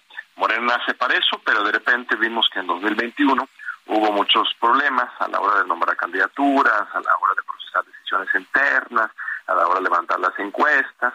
Entonces este, se fundó la Convención Nacional Morenista, celebramos ya dos grandes convenciones nacionales, 28 convenciones estatales. El año pasado me lo pasé este, viajando por toda la República, todos los fines de semana, eh, y este y ahora vamos a tener una reunión muy importante hoy a las 12 en el Club de Periodistas para firmar un acuerdo de, unidad eh, este, a favor de que el partido eh, se fortalezca el próximo año. vemos con beneplácito este, la reunión del lunes del presidente, con la eh, dirigentes del partido, con los gobernadores senadores del, del de Morena, con los cuatro este, anti-precandidatos, para ponerlos de alguna forma. Eh, este, qué bueno que haya ese acuerdo, que, que haya esa convicción de no dividir el partido rumbo 24. Ya vimos lo que pasó en, en Coahuila. Eso es un problema serio. Morena tiene que llegar unido. Estado de México es el otro ejemplo, lo que puede ocurrir de la victoria de Morena, de las fuerzas de la 4T cuando se mantienen unidas. Pero vemos que hay pues un pequeño ausente, un gran pequeño detalle, es que la unidad la están conceptualizando solamente entre las cúpulas. Se le está olvidando de repente de las bases y eso es este nuestro reclamo hoy que la unidad tiene que ser completa no de hecho de hecho lo estás promoviendo de hecho lo estás promoviendo John como sumarse a la verdadera unidad desde abajo y a la izquierda. No los están volteando a ver y consideras que eso podría ser un error eh, mira, yo creo que esto es, es muy importante, es un proyecto esencial porque si Morena no se acerca a las bases, si no les da voz, eh, este, si no les hace partícipes en el partido, eh, Morena ya no podría decirse como un partido del pueblo, sino que sería reproducción de un partido del viejo estilo. Eh, por eso justamente nos estamos haciendo presentes hoy, no como una facción, este, no estamos amenazando con irnos del partido, ni negociando, ni buscando espacios, porque eso también es el vicio de la izquierda, ¿no? El PRD, el tribalismo, ¿no? O sea, salen diferentes grupos que, que, presionan y quieren jalar poder para sus posiciones. No, la convención es una anticorriente. En realidad, tenemos dentro de la convención personas que están con Marcelo, con Claudia, con Ricardo Montreal, con Adán Augusto, con Noroña, eh, este, con casi todos los, los pero lo que distingue a los convencionistas es que no están subordinados a ninguna corriente o jefe político, son fundadores libres que este, quieren participar en el movimiento y estamos exigiendo eh, que eh, este, se nos invite este domingo también al Consejo Nacional. este Alfonso Durazo ha demostrado pues, un gran espíritu democrático de inclusión, ha invitado a Gerardo Fernández de que no es de Moreno, es del PP, incluso a Manuel Velasco, que es del Partido Verde, eh, también estará ahí presentes. Este, qué bueno que se estén incluyendo a todos los las figuras, pero también se debe incluir a las bases. Entonces, eh, este, pues le pedimos con mucho respeto, mucha camaradería a Alfonso Durazo que también abre un espacio para que la Convención Nacional Moralista pueda acudir una pequeña delegación y estar presente para que se complete, se cierre el círculo de la unidad. Debo suponer, eh, por lo tanto, que, que no te han invitado ni a ti ni a, ni a los miembros de esta Convención Nacional Morenista al Consejo Nacional. No, en este momento no, no, este, no se ha planteado uh, esa, esa invitación. Nosotros, este, hemos cuestionado ese Consejo Nacional. Eh, la integración del Consejo eh, surge de unas elecciones del año pasado, las asambleas de julio del año pasado bastante del viejo estilo, con compra coacción del voto, clientelismo.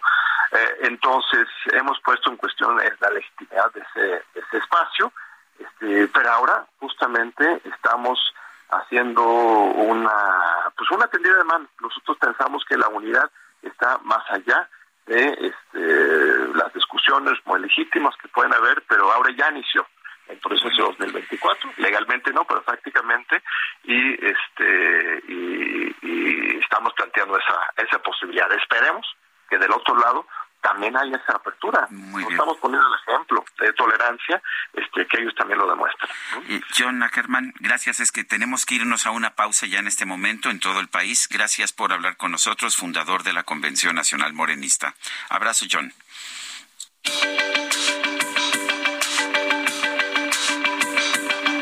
Sergio Sarmiento y Lupita Juárez quieren conocer tu opinión, tus comentarios o simplemente envía un saludo para ser más cálida esta mañana. Envía tus mensajes al WhatsApp 55 20 10 96 47.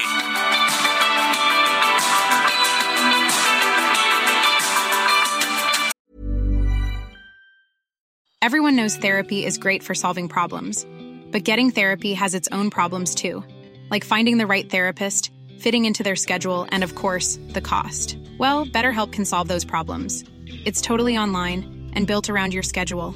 It's surprisingly affordable too. Connect with a credentialed therapist by phone, video, or online chat, all from the comfort of your home. Visit betterhelp.com to learn more and save 10% on your first month. That's BetterHelp H E L P.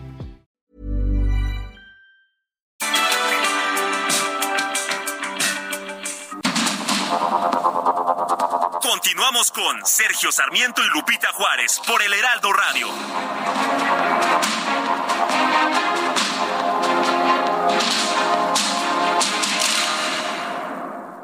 Toma el volante del nuevo Fiat Pulse y acelera tus latidos haciendo eso que te apasiona. Acelera tu pulso con el SUV líder en ahorro de combustible. Estrénalo con una tasa desde 7.99% más seguro gratis. Fiat, sé único. Visita tu distribuidor Fiat Chrysler K 31.1% vigencia del 3 al 31 de mayo de 2023. Consulta fiat.com.mx.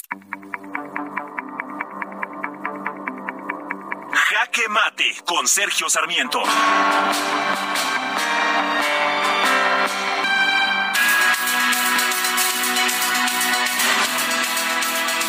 Redes sociales, sí, así decía el presidente Andrés Manuel López Obrador cuando era candidato, cuando estaba en la oposición, pero ya no ahora que se encuentra en la presidencia de la República. Eh, sin embargo, fueron las benditas redes sociales las que nos permitieron ver lo que ocurrió este pasado miércoles 7 de junio, alrededor de las 7 de la tarde, en la carretera Aguascalientes-León, con el robo, eh, con el robo de pues una serie de camionetas lujosas en toda una operación en la que fue detenido un camión nodriza.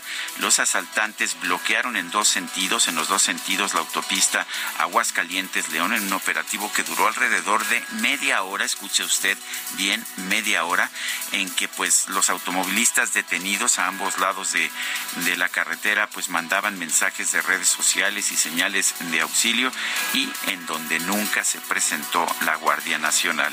Tanta discusión sobre si la Guardia Nacional debe tener mando militar o mando civil, tanta discusión sobre si necesitábamos una Guardia Nacional porque la Policía Federal Preventiva no estaba, no estaba realmente funcionando bien para que ocurran estas cosas y cuando, cuando realmente se necesita la Guardia Nacional, simple y sencillamente no se presenta seguramente por miedo, entiendo que tengan miedo, pero esto significa que los ciudadanos quedamos desprotegidos. Yo soy Sergio Sarmiento y lo invito a reflexionar.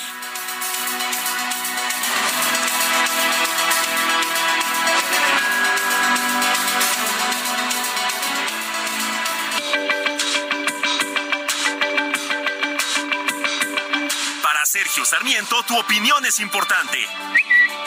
Escríbele a Twitter en arroba Sergio Sarmiento.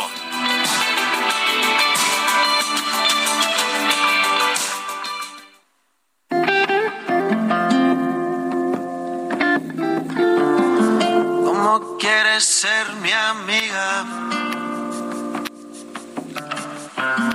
Si por ti daría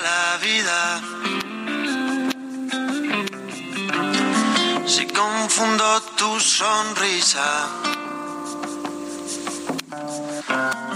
por camelo si me miras.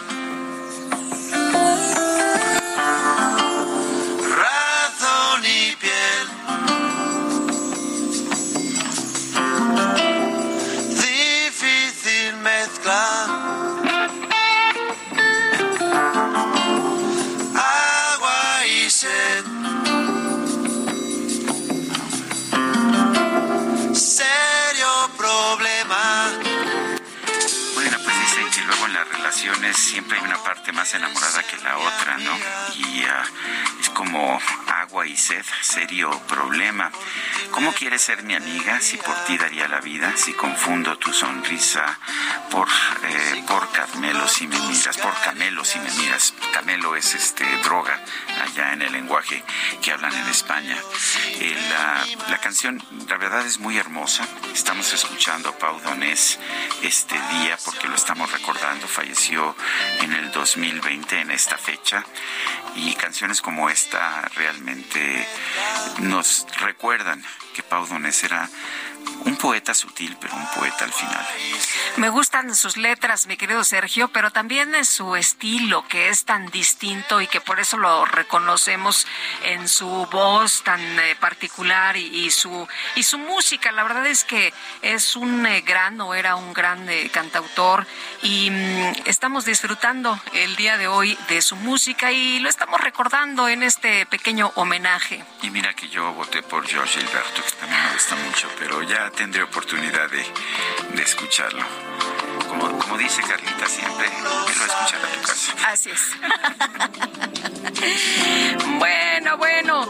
Y vámonos, vámonos con Mónica Reyes. Adelante, Moni, buenos días. Así es, Lupita, Sergio, amigos del Heraldo Radio, ¿qué tal? ¿Cómo están? Esperemos que bien. Yo los saludo con mucho gusto y les quiero recordar que el 24 de mayo se inauguró Fresco La Comer, ¿recuerdan? Bueno, pues ahí estuvimos presentes y observamos que tienen de todo y sobre todo con la calidad que merecemos, porque son productos con frescura, con variedad y todo lo que siempre hemos buscado. Yo les quiero decir que anduve recorriendo todos los pasillos, me la pasé viendo inclusive hasta decoraciones, las plantas, las flores, el pan, bueno, olía delicioso. Estuvimos en la cafetería, también en el área de comida, que también ahí me di mis gustos, ¿verdad? Culposos, pero bueno, siempre estuvimos muy contentos porque, ¿saben? Fresco la Comer que se ubica frente a Plaza Satélite está de lo mejor, maravillosa. Tiene unos amplios pasillos que uno puede andar con los carritos muy bien, felices de la vida, comentando, platicando, eh, inclusive viendo, seleccionando, porque hay una gran variedad. Miren, simplemente un ejemplo de embutidos, como que, como jamón ibérico, salchichas alemanas, quesos franceses, españoles, todo seleccionado cuidadosamente. Además, saben, si ustedes son de las personas que, bueno, cuidan mucho la dieta, hay muchos productos orgánicos que son saludables, sin lactosa, sin gluten, y se puede elegir gran, gran variedad de estos productos porque realmente son superfoods. Entonces no hay pretexto, hay de todo para todos, ropa para caballeros, damas, bebés, zapatería, bueno, también a los hombres ya ves que les encanta la ferretería o también para todos los estudiantes lo que es la zona de papelería, la belleza, las mujeres cuántas veces no nos encanta estar viendo cosméticos, la farmacia, perfumería, el área de electrónica, inclusive hay unos muebles también muy bonitos para la cocina. En fin, ustedes van, llegan fácil aquí enfrente de Plaza Satélite, en Fresco La Comer, recuerden, Fresco La Comer, se estacionan o llegan por medio de transporte o llegan por medio de un taxi de aplicación, como ustedes quieran, pero miren, se van a sentir como en casa, realmente lo van a disfrutar, porque yo que he estado con mucho tiempo, bueno, me la paso increíble y salgo con todo lo necesario, hasta un poquito más, y eso me encanta porque son productos de calidad. Entonces recuerden amigos del Heraldo Radio, Fresco La Comer, descúbranla frente a Plaza Satélite. Es importante decirles también que es fresco.com.mx, porque aquí la diferencia es fresco la comer. Ahora sí, regreso con ustedes de nueva cuenta. ¿Ustedes ya fueron? Lupita, Sergio. Gracias, amigos. Bye. Gracias, Moni. Buenos días. La American Chamber of Commerce de México presentó Ruta 2024-2030, un material con propuestas de incidencia efectiva con un llamado a la pluralidad y a mantener diálogos abiertos y propositivos entre gobierno, candidatos, sociedad y sector privado. Pedro Casas Alatriste es director general de la American Chamber of Commerce of Mexico Eh, Pedro Casas Alatriste, buenos días, gracias por tomar nuestra llamada. Eh, ¿Cuál es el propósito de preparar esta ruta 2024-2030? ¿Buscan influir en la elección? Eh, ¿Buscan pues poner sus prioridades de manera pública? ¿Influir en el próximo presidente? Cuéntanos un poco, Pedro. Claro que sí, Sergio Lupita, muchas gracias por el espacio, buenos días. Eh, el propósito de este, este documento y de esta estrategia que lanzamos a un año justamente de la elección es que como Cámara, que representamos 1.300 empresas, un quinto del PIB nacional, que podamos poner nuestras prioridades, nuestras recomendaciones y acciones tangibles con el suficiente tiempo de anticipación para que las distintas plataformas de cualquier color puedan tener en su poder esto que, nos gusta llamar como un bien público, es decir, esta información que recopila ya la visión de múltiples industrias con acciones tangibles para que los puedan incorporar a sus plataformas y poder mudar la discusión sobre las elecciones más hacia los qué y los cómo. Eh, Pedro, será presentado, eh, decías, eh, sin importar el color, a todos los aspirantes que así lo, lo consideren, eh, pero platícanos de estas líneas de acción y qué es lo que ustedes quieren que los aspirantes consideren. Sí, Lupita, la estrategia es justamente convocar de manera plural a todos los ciudadanos por igual que hoy en día han levantado la mano y han mostrado su interés por aspirar a una precandidatura a cualquiera de los partidos. Y nuestro documento está basado en seis pilares. Se los menciono muy rápido. El primero es seguridad y Estado de Derecho. El segundo es economía y finanzas públicas sanas. El tercero es comercio exterior y cómo capitalizar la era de Norteamérica. Cuatro, la atracción de inversión, y aquí es donde entra el, el famoso nearshoring. El cinco es bienestar y crecimiento sostenible. Y el sexto, pero no por eso menos importante, la innovación y la economía digital como motor de eh, la, la economía de las pequeñas y medianas empresas. Eh, Pedro, estamos viendo una situación en la que se nos dice que, los delitos van bajando, pero luego vemos eh, escenas como las de esta nodriza con camionetas ah, en que en que los delincuentes paran completamente la autopista Aguascalientes-León y que pues se dedican a, llevarse la nodriza y todas las camionetas, eh, pasan media hora y, nadie hace nada, no hay Guardia Nacional, no hay nadie que se atreva a intervenir. Eh, ¿Cómo, cómo explicamos que, es, que eso, eso no es nada bueno para el país? Mira, Sergio, nosotros en, en AmCham hacemos cada año una, encuesto, una encuesta de seguridad, donde encuestamos a cientos de nuestras empresas para justamente mapear este tipo de cosas y entender de qué manera las, las empresas le hacen frente al tema de seguridad. Tenemos datos muy interesantes que luego les puedo compartir, pero básicamente lo que nosotros vemos es que hay un porcentaje sumamente importante de nuestras empresas que dedican ya un porcentaje fijo en sus en sus presupuestos para combatir la seguridad por ellos mismos. Eso es lo que nosotros llamamos un impuesto adicional que sin lugar a dudas resta competitividad en nuestro país. Entonces, y no solo eso, no solo el tema de la seguridad en las calles, en, en nuestras encuestas hemos hemos percibido que también hay un tema de ciberseguridad que está incrementando de manera significativa 60 y piquito por ciento de nuestras empresas han sufrido algún ataque de manera digital. Entonces, bueno, sin duda es, es un problema que resta competitividad y que lo tenemos que atender y por eso es nuestra prioridad número uno en nuestro documento. Eh, Pedro, efectivamente es la, el punto número uno, ¿no? Que ustedes ponen seguridad y Estado de Derecho, como nos explicabas de estos seis puntos. Y en uno de ellos me llama también la atención, aparte de esto que ya mencionas, México certero y transparente en compras públicas y licitaciones, porque, bueno, pues se ha tenido la experiencia de que hay alguna licitación y después la echan para atrás o alguna compra y después eh, ya no se concreta. En fin, ¿cómo ven ustedes en este momento la situación? ¿Y qué le estarían pidiendo? ¿Cuál sería su petición para los eh, aspirantes y quién será dentro de ellos el, próximo presidente o presidenta? En términos generales es muy sencillo, reglas claras. Eh, para poder estar en un ecosistema en donde podamos promover lo que dice el título de nuestro documento, ¿no? Competitividad, sostenibilidad y bienestar compartido, necesitamos operar todos bajo las mismas reglas del juego y que las reglas estén claras y que se respeten, tanto en México como a nivel internacional, y ahí es donde también hacemos referencia a la implementación del, del Tratado México, Estados Unidos, Canadá, el TEMEX, es decir, tenemos que respetar las reglas del juego, así de sencillo. Bueno, pues yo quiero agradecerte, Pedro Casas Alatriste, director general de la American Chamber of Commerce de México. Gracias por esta conversación. Muchas gracias, Sergio y Lupita, por el espacio y seguimos en contacto. Claro que sí, hasta luego, un abrazo, buenos días. En México existen alrededor de 115 mil familias con algún, eh, pues con algún ser querido desaparecido. Esta realidad ha obligado a que, pues, muchas mujeres por su cuenta y después organizadas en colectivos salgan a buscarlos. Vamos a platicar con Tania del Río. Ella es socióloga y autora del libro Las rastreadoras, mujeres abuesos en el infierno de un país que siembra cuerpos. Tania, muchas gracias por platicar con nosotros esta mañana. Muy buenos días. Al contrario, muchas gracias. Feliz día para todos.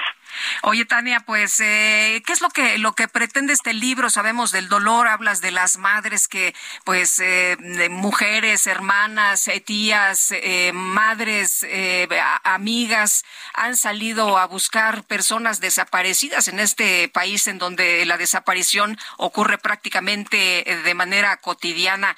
Y bueno, tú hablas de, de días, por ejemplo, como los de 10 de mayo, ¿no? Donde las mujeres salen a no a celebrar, sino a tratar de que la autoridad voltee a verlas y ayudarlas y a pedir y a exigir que pues eh, regresen a sus hijos y a gritar dónde están, dónde están este grito de, impotencia. Cuéntanos de este de este libro, de este trabajo. Eh, hola, sí, pues mira, precisamente el 10 de mayo no hay nada que celebrar. El 10 de mayo es la fecha de la agonía para estas mujeres el 10 de mayo ellas hacen marchas, hacen manifestaciones en las fiscalías o, bueno, donde lo, en las plazas, eh, y bueno, pues atraviesan la comunidad en sus calles principales. ¿Por qué? Pues porque ellas no pueden estar, continuar con una vida, no pueden darle un cierre a esa persona que les falta en su casa ellas no pueden comer, no pueden dormir, no pueden continuar y la familia está rota. Muchas de ellas se quedaron haciéndose cargo de los hijos y hasta de los nietos. Muchas de ellas hacen la función de padres también, muchas de ellas tienen que resolver lo económico, además de la pérdida, de la ausencia de, de ser amado, pero además entonces se enfrentan a la indolencia de la sociedad, a ser criminalizadas por las mismas instituciones que se supone que deben de dar respuestas, se supone que deben proteger, pero que les ha fallado, les ha fallado a la hora en que su ser querido fue desaparecido, les falla a también de nuevo al no buscarlos, les falla cuando las criminaliza, cuando pierden los cuerpos, cuando no ha desarrollado la capacidad de tratar a, eh, tratarles a ellas como víctimas, porque también la forma en, tratarles, en, proceder, en que les permitan o no saber sobre la condición de su de su bueno, de la aparente investigación que llevan las fiscalías o la documentación adecuada de su expediente. O sea, ya tenemos la ley que debe de, permitirles dar a conocer la ley de víctimas que se estableció en 2018 y estamos a cinco años y aún parece que no hubiera ley en México. Y esta ley se ha eh, precisamente establecido, se llama Ley General en materia de desaparición, entró en vigor en enero del 2018 y fue eh, precisamente gracias a las madres, a las familias, a quienes a los colectivos unidos que también recibieron apoyo de comunidades internacionales para hacerla eh, pues, eh, eso que se materializara esta ley. Pero falta mucho en la colaboración entre la federación y los estados entre las fiscalías entre las instituciones municipales y estatales. No se vinculan no comparten información.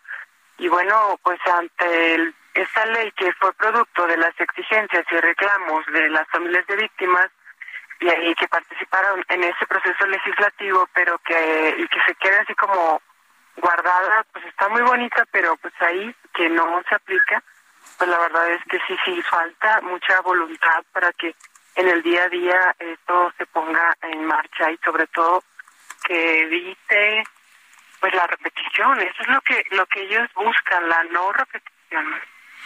Eh, el, libro, los fragmentos del libro que he estado viendo son muy dolorosos. En algún punto preguntas eh, cuál es el estándar de un buen gobierno y hablas de, pues, de los criterios que se han usado en sexenios anteriores. Pero déjame hacerte la pregunta: ¿cuál es el estándar de un buen gobierno? El estándar de un buen gobierno debería ser el que aplica las leyes. México tiene leyes de primer nivel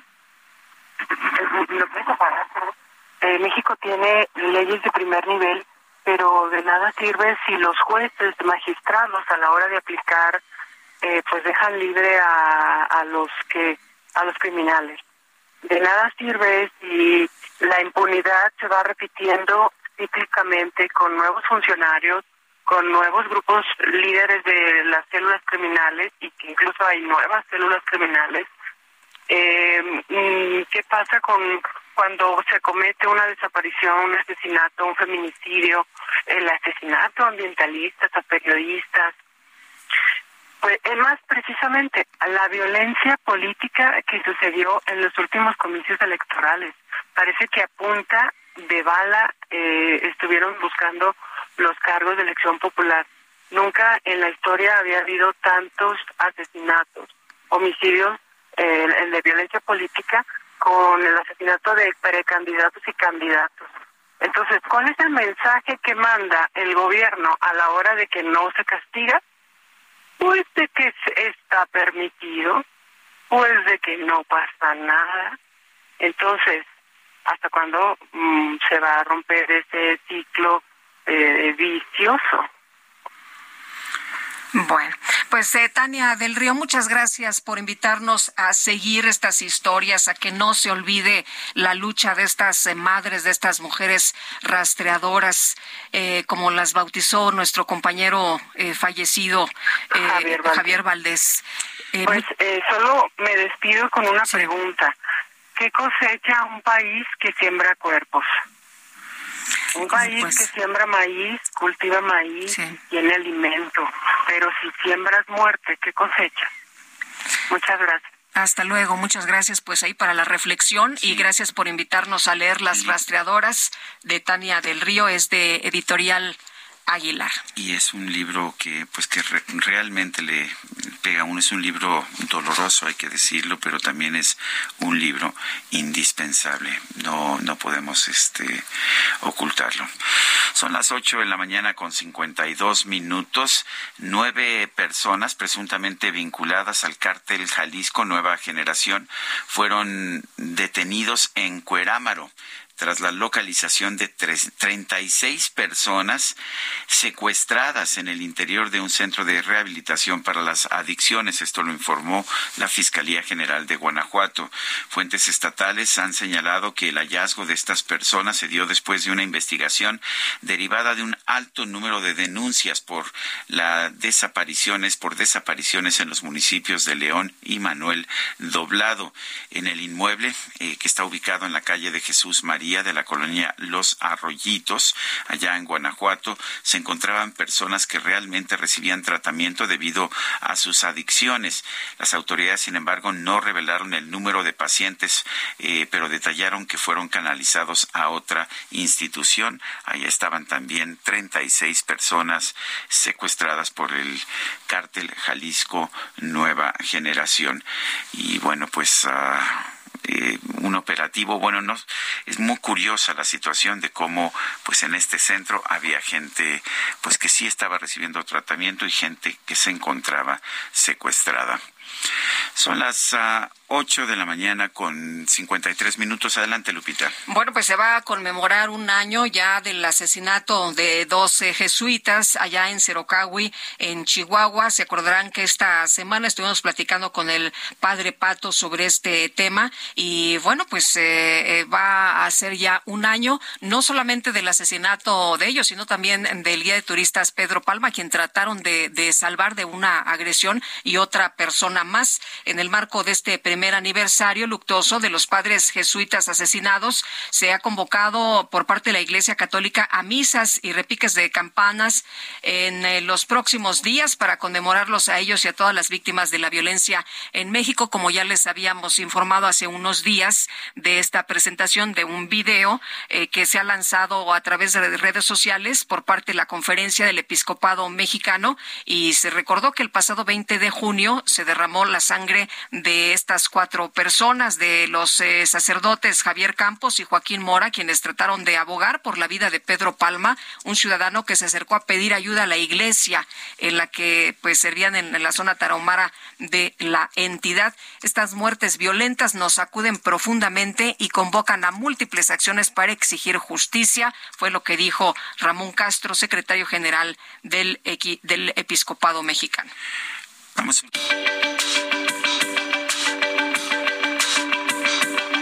Sergio Sarmiento y Lupita Juárez quieren conocer tu opinión, tus comentarios o simplemente envía un saludo para hacer más cálida esta mañana.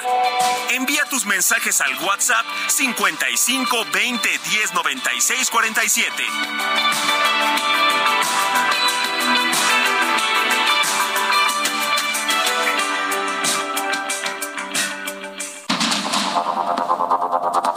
Continuamos con Sergio Sarmiento y Lupita Juárez por el Heraldo Radio.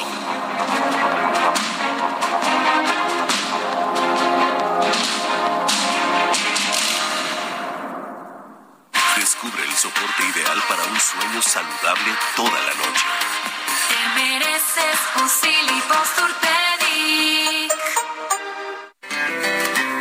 Que el blanco sea blanco, que el negro sea negro, uno y sean dos, exactos son los números. Depende. Que aquí estamos de prestado, que hoy el cielo está nublado, uno nace y luego muere, y este cuento se ha acabado. Depende, depende, de que depende, de según cómo se mire, todo depende, depende, de que depende, de según cómo se mire, todo depende. No le pone de buenas Pau Donés, a quien estamos conmemorando, estamos recordando esta mañana? Él se despidió de nosotros el 9 de julio de 2020, este cantante, guitarrista y compositor español. Y bueno, pues estas rolas que tiene que son muy emotivas y que nos ayudan, ¿no? En un día que andemos así medio apachurradones, pues no hay que ponerle todo, ¿no? A, la atención a, a lo que nos agobia. Según, pues lo que nos pase se ve según cómo se mire, ¿no? O sea, todo depende, todo depende como, como lo veamos. Así que gracias por estas canciones, Pau Donés. de que depende, de según cómo se mire, todo depende. Pues según de cómo se mire todo depende, es lo que nos canta este luchador que, que nos demostró que a pesar de la enfermedad y de la adversidad, pues se tenía que seguir adelante y se tenía que seguir luchando. Vámonos, vámonos con el Químico Guerra, ya son las nueve de la mañana con tres minutos. El Químico Guerra. Con Sergio Sarmiento y Lupita Juárez. Químico Guerra, ¿cómo estás? Muy buenos días. Oye, qué impresionante imagen me mandaste esta mañana sobre los océanos y de lo poco que sabemos. Exactamente, depende de cómo se ve, todo depende. Hay gente que está ahorita pues muy angustiada con toda razón, ¿no? De lo que está pasando en los océanos, con los microplásticos, con los plásticos, con la acide- acidez el eh, aumento en la temperatura, la variabilidad de los fenómenos del niño. Pero te quiero dejar este viernes con un buen sabor de boca y unas buenas noticias, ¿no? Definitivamente se ha incrementado enormemente en el planeta la conciencia sobre la necesidad de proteger los océanos y de conocer exactamente sus características, tanto del punto de vista físico-químico, oceanográfico, biológico, ¿no?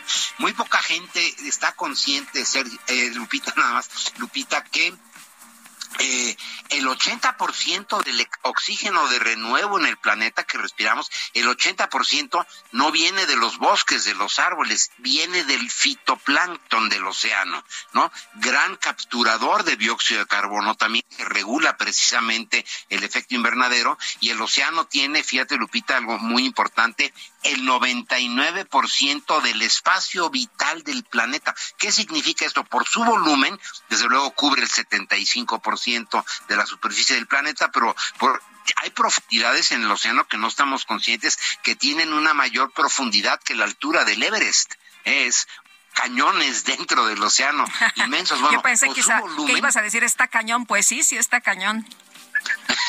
Está cañón, ¿no? Y este, eh, es el 99% del espacio vital, el 80% del oxígeno de renuevo, y con la creciente concientización y sobre todo la reglamentación internacional que viene del objetivo 14 de Naciones Unidas, que dice, los sitios en mar abierto muestran que los niveles actuales de acidez han aumentado un 26%. Ahora, lo que te quiero decir como buena noticia es que se ha visto una estabilización y posiblemente ya pronto una reducción en estos índices de acidez. Campañas de limpieza en las playas, eh, los barcos que ya tienen prohibido usar combustóleo, que aquí en México lo producimos alegremente, ¿no? No sabemos a dónde venderlo, nos los vamos a juntar en el cabello, yo creo, porque ya la eh, Organización Marítima Internacional tiene prohibido a los barcos usar combustóleo. ¿Por qué? Por la acidez que producen con eh, el azufre que emite el combustóleo, produce ácido sulfúrico que acidifica los océanos, bueno, ya está prohibido esto, entonces ha estado mejorando y podemos tener la certeza, la confianza y la alegría, la alegría de entender que con nuestro compromiso, nuestro conocimiento, estamos empezando ya realmente a proteger los océanos de la sobrepesca, eh, la creación de santuarios marinos. Sí, porque si nada más nos, si nada más nos preocupamos, pues este, eso no ayuda de mucho, ¿no? Pero si hay acciones concretas y si lo estamos viendo, pues eso significa que la humanidad va a vivir un poquito más, ¿no? No, no vamos a destruir nuestra casa químico. Exactamente, yo soy optimista en ese sentido. El ser humano a lo largo de las eras, de los millones de años, en su evolución eh, biológica, en la creación de la civilización, por ejemplo, ha tenido la capacidad de resolver grandes problemas y con esta cuestión del calentamiento global, la acidificación de los océanos, etcétera, estamos dando el principal paso, Lupita, que es por eso hago este programa, la concientización de eh, los seres humanos para que realmente tengamos conductas, comportamientos que vayan de acuerdo a una sociedad que vive en armonía con la naturaleza, Lupita. Muy bien, pues Químico Guerra, muchas gracias por platicar con nosotros esta mañana. Muy buenos días. Buenos días, buen fin de semana, Lupita. Gracias, igual para ti. Bueno, y Sergio, no crea usted que hizo la graciosa huida. Se quería despedir de ustedes eh, porque tenemos un eh, compromiso em, eh, esta mañana y bueno, él tuvo que salir un poquito antes. Lo que sí fue este a, a, echarle aguas, ¿no? A la micro para que se pueda estacionar. No, no es cierto. le digo que tenemos un compromiso importante esta mañana, pero la que sí ya se está estacionando es la micro, la micro deportiva.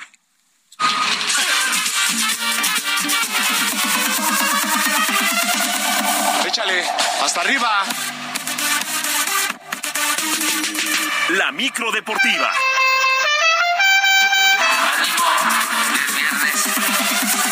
Es la voz. Mi corazón es para ti. Mi corazón es para ti. Mi querido Julio Romero, ¿cómo estás? Buenos días. Muchas gracias, muchas gracias, Sergio Lupita, amigos del auditorio, qué placer saludarles. Y con este ánimo les anunciamos que es viernes, lo logramos. Llegamos a la otra orilla, el precio fue muy alto, pero ya, ya como sea, es viernes. Así es que vámonos, vámonos con la información deportiva. Vamos aventando la lámina este viernes porque se dieron a conocer a los 23 jugadores que estarán encarando la semifinal de la Nations League contra los Estados Unidos el próximo jueves 15, 15. La selección mexicana de fútbol, por lo pronto los porteros Guillermo Ochoa, Carlos Acevedo y Luis Ángel Malagón. Los defensas Julián Araujo, César Montes, Edson Álvarez, Johan Vázquez, Gerardo Arteaga, Israel Reyes, Jorge Sánchez, Jesús Gallardo y Víctor Guzmán. Los mediocampistas Luis Romo, Carlos Rodríguez, Ociel Herrera, Eric Sánchez, Sebastián Córdoba, Orbelín Pineda y Luis Gerardo Chávez. Los delanteros Alexis Vega, Santiago Jiménez, Henry Martín y Uriel Antuna. 23 jugadores, 23 jugadores convocados por el técnico Diego Coca, quien reconoce que en cada lista siempre existirá la polémica por los jugadores convocados. Y es difícil y, seguramente si nos juntamos cinco, hay cinco convocatorias distintas. Pero bueno, cae en mí la, responsabilidad de, de, decidir y uno también tiene que entender que también esto de momentos, ¿no? Y hay jugadores que tienen un momento bueno, uno más o menos y uno regular, entonces si hay un torneo en el corto plazo en el que hay un jugador que está pasando un muy buen momento, a lo mejor conviene traerlo y a lo mejor hacerle entender al otro que se prepare para que tenga la otra oportunidad. El timonel aseguró que busca cambiarle la imagen al equipo luego de lo que fue el Mundial de Qatar, además de que se estará buscando una buena gira europea. Mientras tanto, en la selección femenil, varias jugadoras salieron al paso de los comentarios misóginos que reciben en redes sociales. A través de un video se manifestaron al respecto. La primera en hacerlo fue la goleadora Charlín Corral. En Mexiquito el fútbol es únicamente para hombres, las mujeres a la cocina. Pues fíjate que sí me gusta cocinar, pero también ganar pichichis en España, romper récord de goles y representar a México desde que soy niña. Sigue el turno de Carolina Jaramillo. Las mujeres no deberían tener derecho a jugar fútbol. Ellas deben estar cocinando, barriendo y lavando platos. No sé por qué se les permite tanta libertad. Pues alrededor de 30 millones de mujeres somos libres de jugar al fútbol en más de 200 países del mundo. Y esto está en aumento. ¿Dónde estás? Bueno, y cerró esta grabación la capitana de la selección mexicana de fútbol femenil, Kenty Robles. Las mujeres no hablan de fútbol. Yo he hablado de fútbol desde que nací, desde que comencé en el Real Club Deportivo Español, luego en el Fútbol Club Barcelona, en el Atlético de Madrid y en el Real Madrid. Llevo hablando de fútbol desde ese punto hasta ahora. Llevo hablando de fútbol desde que soy seleccionada de México y capitana. Y hablaré de fútbol hasta que me muera. ¿Qué es lo que pasó? Increíble, en verdad, increíble que a estas alturas del partido todavía sigan existiendo este tipo de comentarios. La verdad es que sí, sí da coraje, pero fue una muy buena, una muy buena decisión de la selección mexicana de fútbol femenil con muy buenas declaraciones y la verdad es que hay que terminar de una vez por todas con este tipo de situaciones. Bueno, en otras cosas, en otras cosas, con ventaja de dos juegos a uno, el día de hoy los Nuggets de Denver estarán visitando al calor de Miami en el juego 4 de la gran final del básquetbol de la NBA.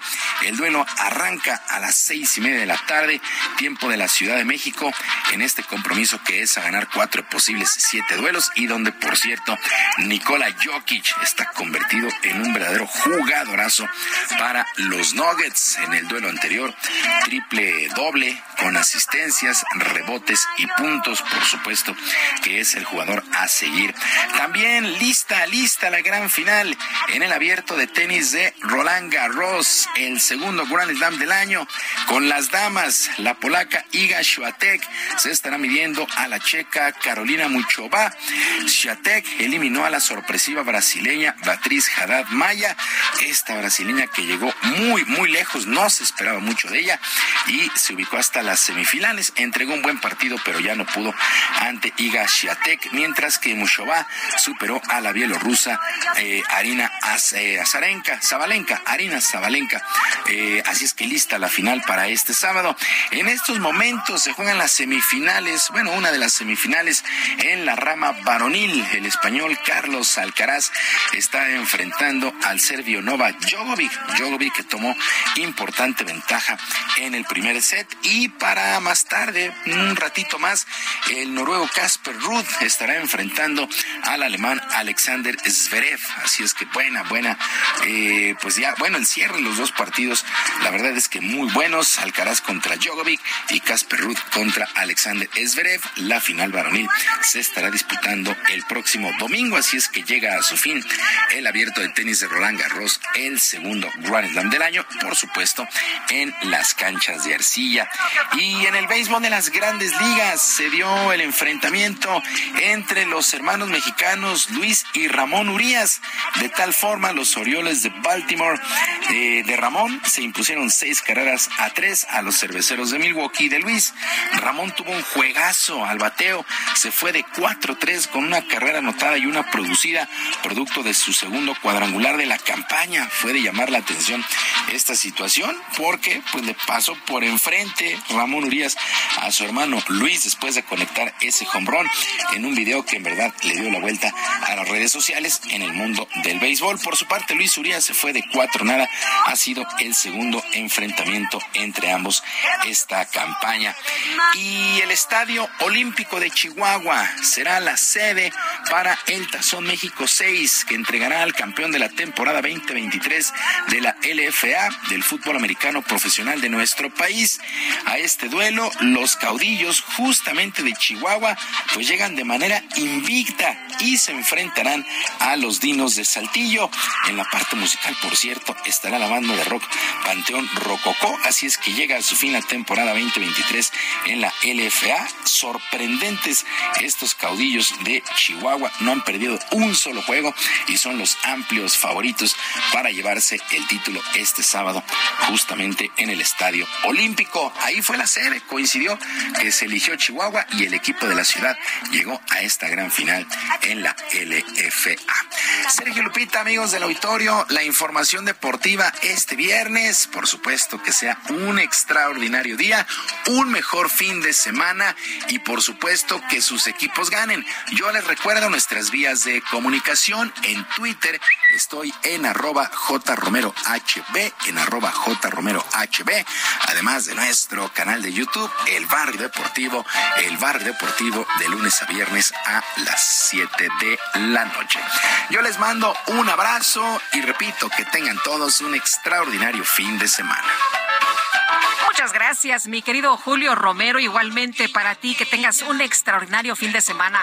Y son las nueve ya con 16 minutos. El quiña, quiña, quiña, quiña, quiña, quiña.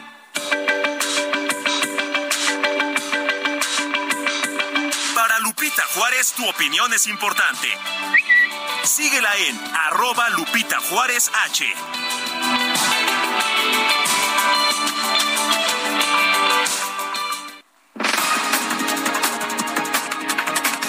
Vamos a este resumen, le pongo al tanto de lo importante esta mañana. Eh, el presidente Andrés Manuel López Obrador informó que su gobierno va a realizar un censo para determinar con datos actualizados cuántas personas desaparecidas hay en nuestro país. Se está haciendo ahora un censo nuevo para eh, tener plena certeza de cuántos desaparecidos hay realmente. Nos están ayudando los gobiernos estatales, las fiscalías de los estados y eh, está participando la subsecretaría de gobernación y también la secretaría de seguridad y de protección ciudadana. Bueno, y por otro lado, López Obrador calificó como oportunistas, conservadores y corruptos. Ahora, ¿a quiénes? A los expresidentes Vicente Fox y Felipe Calderón, que porque dijeron que en sus gobiernos se implementó el programa 70 y más. Entonces, si llegamos al gobierno y cumplimos el compromiso, vamos a aumentar la pensión al doble, va a ser universal. Y es lo que hemos venido haciendo.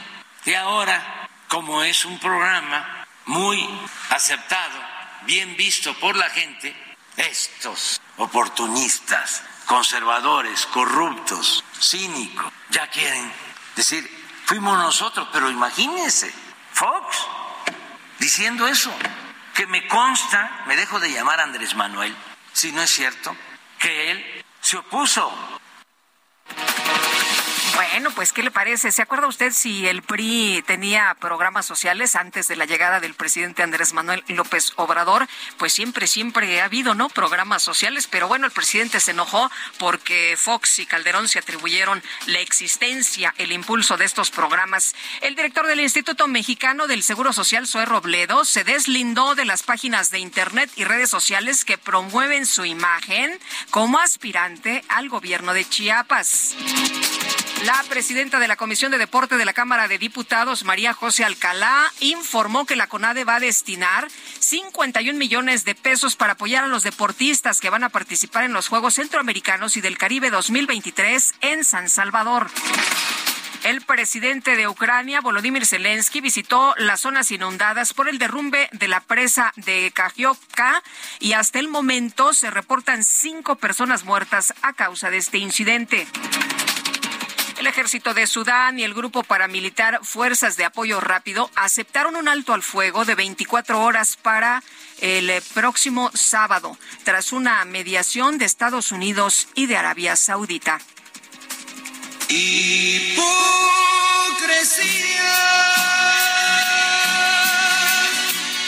Morir de sed teniendo tanta agua.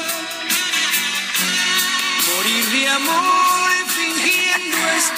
Usted el favor. Bueno, la diseñadora e influencer estadounidense Emily Sugay se hizo este, tendencia en redes sociales tras compartir un video en el que enseña a sus seguidores a preparar agua vegana.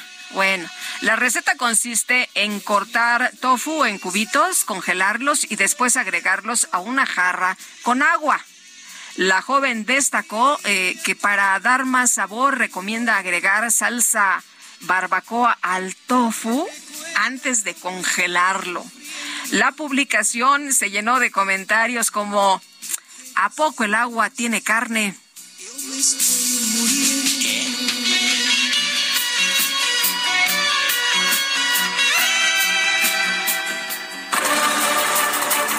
Bueno, sí se antoja un vasito de agua con este calor y con estos calorones que hemos sentido y aquí en la Ciudad de México, no hombre, tenemos unas vitroleras en las que pasa uno y que agüita de limón, agüita de Jamaica, agüita de tuna, de piña, de la que usted quiera, nada de estas cosas de agua vegana, hágame usted favor, o un vasito con agua natural, ¡ah, qué delicia! Pero vámonos con Israel Lorenzana que nos tiene información esta mañana. Mi querido Israel, ¿dónde andas? Buenos días. Lupita, muchísimas gracias. Me acabas de antojar un agua de limón con chía. ¿Qué tal, eh? Para este calor. Y con unos hielitos. Sí, por supuesto. Fíjate que estamos ubicados, Lupita, exactamente aquí en el CETRAM Indios Verdes, es el paradero Indios Verdes a la alcaldía Gustavo Madero donde se desarrolla el operativo Pasajero Seguro por parte de elementos de la Policía Bancaria Industrial, acompañados de un binomio canino, revisan las unidades de transporte público para detectar narcóticos y, por supuesto, sustancias prohibidas. Hasta este momento, bueno, pues desde las 7 eh, de la mañana prácticamente han llegado, ya han estado revisando los vehículos de transporte público y también a los pasajeros. Esto ha generado algunos asentamientos a través de la zona de la estación Indios Verdes Insurgentes. Hay que anticipar su paso este operativo se va a desarrollar durante todo el día, Lupita, y por supuesto nosotros vamos a estar al pendiente. Muy bien, tomamos nota. Gracias, Isra, y pasas por mí para irnos a las aguas. Claro que sí, nos echamos una de Jamaica o una de horchata. Me parece muy bien. Gracias, buen día. Hasta luego, Lupita. Bueno, y la Comisión del Deporte en la Cámara de Diputados citará a la titular de la Comisión Nacional de Cultura Física y Deporte, Ana Gabriela Guevara. A ver si va, ¿no? Porque ya ve que luego lo citan y no van, pero para que explique la falta de recursos a los atletas de nado artístico. Jorge Almaquio, cuéntanos, ¿qué tal? Buenos días.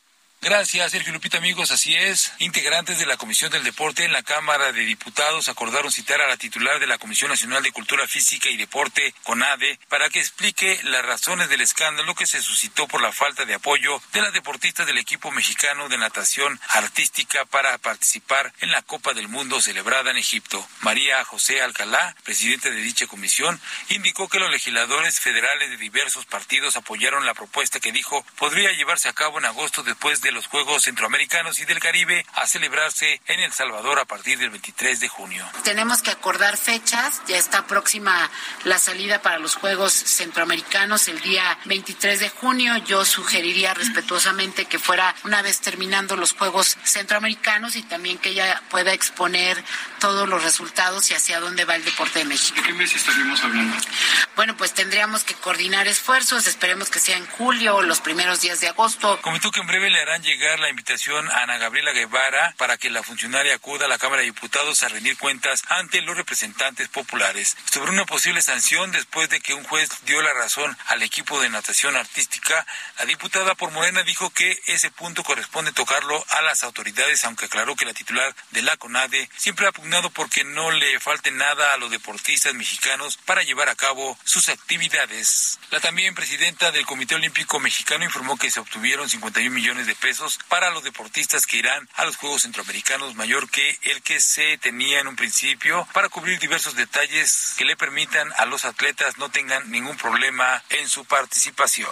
Sergio Lupita, amigos, el deporte que les tengo. Jorge, muchas gracias. Muy buenos días. Nosotros tenemos que hacer una pausa, pero regresamos de inmediato. Le quiero recordar nuestro número de WhatsApp 55 2010 96 47. ¿De qué depende? De según cómo se mire, todo depende. Depende. ¿De qué depende? De según cómo se mire, todo depende.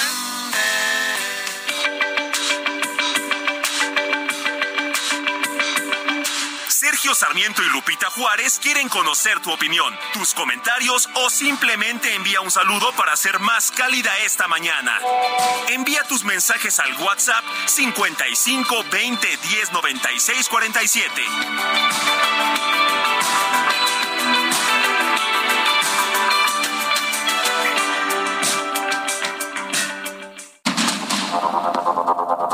Continuamos con Sergio Sarmiento y Lupita Juárez por el Heraldo Radio.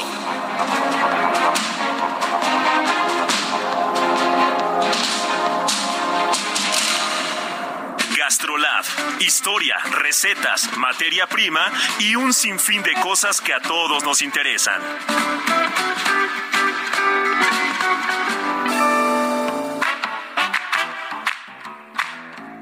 Amigos del Heraldo Radio, soy el chef Israel Arechiga de Gastrolab y estamos de manteles largos porque recuerden que como todos los viernes la edición impresa del Heraldo de México tiene a Gastrolab en sus páginas. Y nada más y nada menos que seis años han pasado desde el primer eh, capítulo de Gastrolab que empezó con el periódico, después nos fuimos a televisión, nos fuimos a radio, la parte digital y nada más y nada menos que seis años se dicen poco, pero este fin de semana en punto de la una de la tarde estaremos platicando de eso, de la sanidad alimentaria que es bastante curiosa, que vamos a estar aprendiendo mucho de la burrata y de muchas otras cosas. Ya saben que Gastrolab en punto de la una de la tarde el fin de semana no tiene pierde. Nos escuchamos el día de mañana. somos lo que somos. Mira, hermano, aquí somos los que estamos. Y aunque hacemos lo que podemos, no aprendemos, no avanzamos. El mundo se hace pequeño, la vida nos sigue pesando.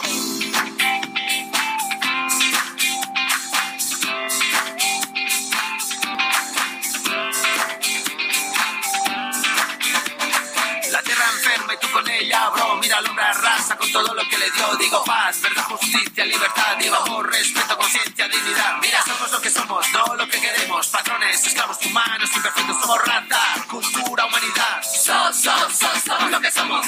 Pues se llama esto, somos y seguimos disfrutando la música de Pau Donés y qué bueno que la están disfrutando nuestros amigos como Valeria Arteaga que nos dice, buen día, qué buena música, hace unos años tenía bonito como despertador, siempre me despertaba de buen humor y hoy me lo han recordado, aunque trae un matiz un poco triste, espero que tengan un buen fin de semana. Gracias Valeria.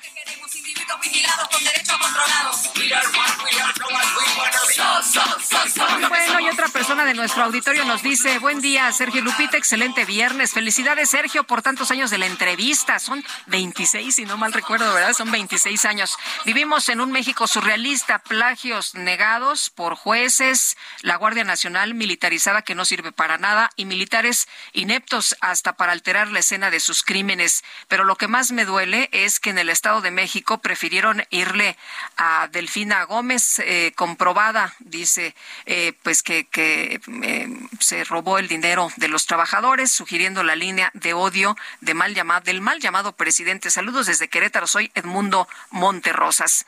Y con relación al comentario de Sergio sobre el robo de camionetas de la autopista Aguascalientes-León y la nula presencia de la Guardia Nacional, no se les olvide que AMLO la quiere militarizar para traerlos de obreros y de constructores esto en sus mega, en sus megasobra, en megaobras inoperantes y costosísimas. Excelente fin de semana, nos dice Salvador Mejía desde Ciudad Satélite. Muchas gracias a todos ustedes por sus comentarios y sus opiniones. Por supuesto que ustedes enriquecen este espacio. Y bueno, en otro, en otro tema, fíjese usted que el Departamento de Justicia de los Estados Unidos dio un paso legal y pues muy importante al presentar cargos criminales federales contra el expresidente Donald Trump, según múltiples personas que están pues cercanas al asunto después de una extensa investigación sobre su manejo de documentos clasificados que se eh, pues se los llevó, se los llevó al abandonar el cargo y luego obstruir los esfuerzos del gobierno por recuperarlos. La acusación fue presentada en el Tribunal del Distrito de Estados Unidos en Miami y es la primera vez en la historia estadounidense que un presidente enfrenta cargos federales coloca a la nación en esta posición extraordinaria dada la condición de Trump como ex jefe de estado y también pues eh, como el favorito no para la nominación presidencial republicana de 2024 para enfrentarse al presidente Joe Biden cuya administración ahora busca pues condenar a este pues eh, potencial rival así considerado. Bueno, y el presidente López Obrador se reunió ayer con el senador Ricardo Monreal, quien subió, no sé si usted vio estas imágenes, ¿no? Que, que posteó ahí en sus redes sociales Ricardo Monreal, ahí pues dándole la mano al presidente en este encuentro. Dice que hablaron de diversos temas, entre ellos la agenda legislativa y la sucesión presidencial. Noemí Gutiérrez, cuéntanos, muy buenos días. Sergio Lupita, muy buenos días. Comentarles que el presidente Andrés Manuel López Obrador recibió la mañana de este jueves al senador Ricardo Monreal para hablar de diversos temas, entre ellos la agenda legislativa y la sucesión presidencial. Fue una visita muy breve ya que el coordinador de los senadores de Morena llegó antes de las 11 de la mañana y se retiró unos 18 minutos después. El también presidente de la Junta de Coordinación Política del Senado dijo que la reunión con el presidente fue agradable. Fue una reunión muy amable, agradable. Me dio gusto verlo de buen sentido, de un humor y de una lucidez impresionante.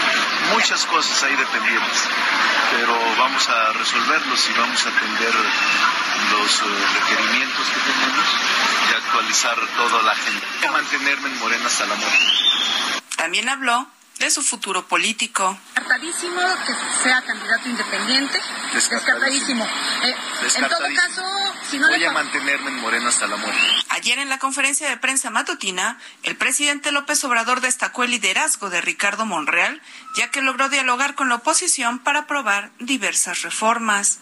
Sergio Lupita, la información que les tengo. Bueno, pues al final sí lo consideró el presidente. ¿Se acuerda usted que en una de las mañaneras dijo mis hermanos y citaba a Claudia Sheinbaum, a Adán eh, eh, López, este, también a Marcelo Ebrard y excluyó a Ricardo Monreal que andaba pues este como eh, preocupado, ¿no? Porque el presidente no lo había mencionado o extrañado más bien de que el presidente no lo hubiera señalado como de su hermano dentro de estas eh, aspiraciones, ¿no? De estas posibles, eh, pues, eh, candidaturas. Bueno, después de dos años, el presidente, pues, ya hizo las paces con Ricardo Monreal. Se reunieron hace unos días un grupo de legisladores con el presidente y ahora, pues, lo hace de manera personal ahí en Palacio Nacional con el presidente Ricardo Monreal. Y bueno, por otra parte, Juan Manuel Lira, ex titular de la Unidad de Atención Médica del IMSS, señaló que es falso que se cancelen las normas oficiales mexicanas sobre la atención de diversas enfermedades, porque cada cinco años estas normas se revisan. Eh, doctor Juan Manuel Ira, ¿cómo está usted? Muy buenos días. ¿Qué tal, Lupita? Buenos días y un saludo a todo tu auditorio. Muchas gracias. Eh, doctor, cuéntenos, eh, ¿no se van a cancelar las normas oficiales? Es decir, ¿vamos a seguir con los protocolos de prevención y de atención? Es correcto y qué bueno que me das la oportunidad para que platique a todo tu auditorio porque esto ha generado en los últimos días mucha desinformación. Te comento que cualquier servidor público puede decir lo que su conciencia le dicte, pero yo no defiendo a ningún funcionario, ni mucho menos al gobierno federal. Yo hablo con base en nuestro marco legal, con la experiencia que tengo de 28 años en el servicio público en el INS, con mi experiencia académica como doctor en gestión pública. Y es completamente falso, como lo, tú lo mencionas, eh, que se vayan a cancelar.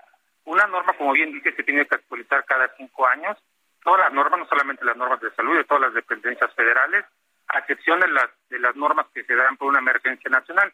Por ejemplo, en el caso de COVID o alguna emergencia por desastre natural que se tienen que revisar y actualizar cada seis meses. En ese sentido, tienen que eh, pasar una serie de trámites que desde mi punto de vista es muy burocrático, pero que se tiene que cumplir porque sí, así, está, así está establecido en la ley. En específico, en la ley de infraestructura de la calidad, es una ley que es competencia de la Dirección General de Normas de la Secretaría de Economía. Cualquier dependencia, repito, no solamente la Secretaría de Salud, tiene que cumplir estos requisitos, digamos, administrativos, porque esos son requisitos administrativos. De tal suerte que lo que se publicó el pasado primero de junio en el diario oficial es el suplemento a un programa de trabajo, y así está establecido en la ley, específicamente en el artículo 29 de la ley que te menciono. Todas las dependencias tienen que estar listadas ahí, si no, lo contrario, no pueden hacer el siguiente paso en su procedimiento. Por eso se decía que es un trámite burocrático, pero no se cancela, ni mucho menos está cancelada la atención. O sea, ¿se, leyó mal? ¿Se interpretó mal? Es correcto, desde mi punto de vista, es una opinión personal, se interpretó mal, eh, yo creo que de manera irresponsable, podríamos decir que hasta dolosa, porque no es así. Te comento al auditorio que una vez que ya está publicado en este programa, de, o sea, suplemento al programa que se publicó, te digo, la semana pasada, el siguiente paso de ley, porque así está establecido en la ley, es que cada subsecretaría, en este caso la subsecretaría de salud, tiene 30 días hábiles para que al interior de sus comités, en este caso el comité de obesidad, el comité de enfermedades de cáncer, etcétera, presente la propuesta de la nueva norma. Si se aprobada al interior de su seno, se publicará en el diario oficial de la Federación y en ese momento sí quedaría cancelada la norma anterior. Te repito, pero mientras eso no suceda, no hay ninguna cancelación y la población puede estar tranquila que desde el punto de vista legal no se cancela ni mucho menos se ve afectada la atención médica, Lupita.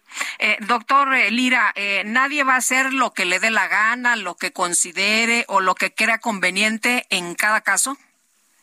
Yo soy un ferviente creedor de que la ley sí se hizo para cumplirse, Lupita, y la ley se tiene que cumplir independientemente del personaje de que se trate.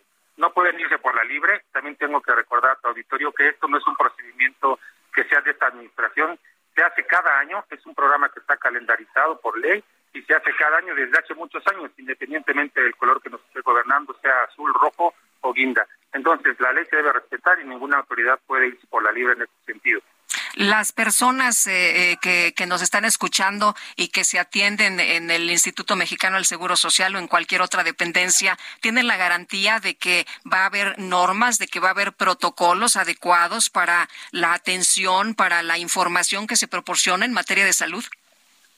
Yo iría más allá, no solamente las personas que se atienden en el servicio público, sino también las personas que se atienden en la iniciativa privada tiene la garantía por ley, porque así está establecido, repito, en la ley, de la garantía del Estado de privilegiar el artículo cuarto, que es el derecho a la salud.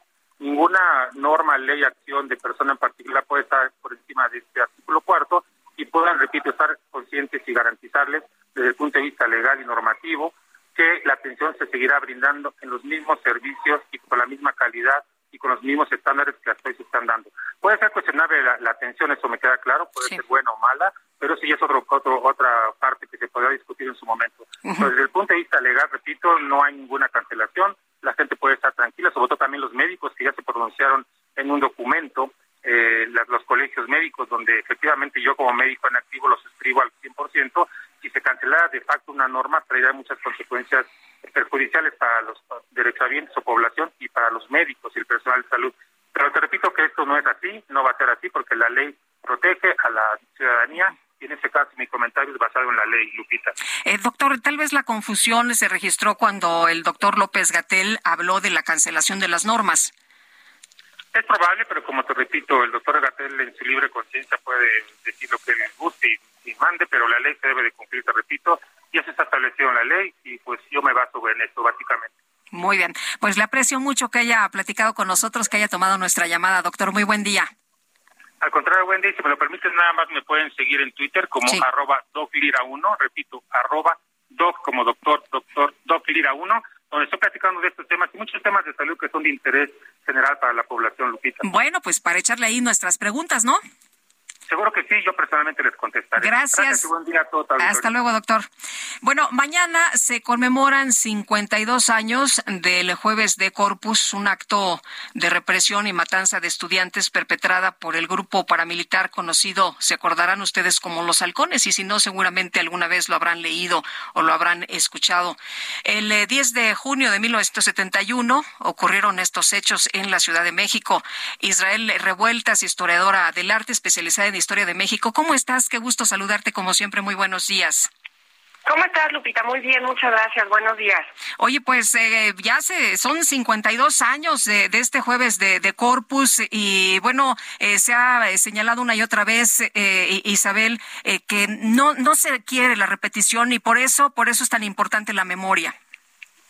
Absolutamente. Eh, desafortunadamente, imagínate pensar un 1971, eh, un jueves de Corpus que toma su nombre porque se estaba conmemorando en el santoral religioso el jueves de Corpus.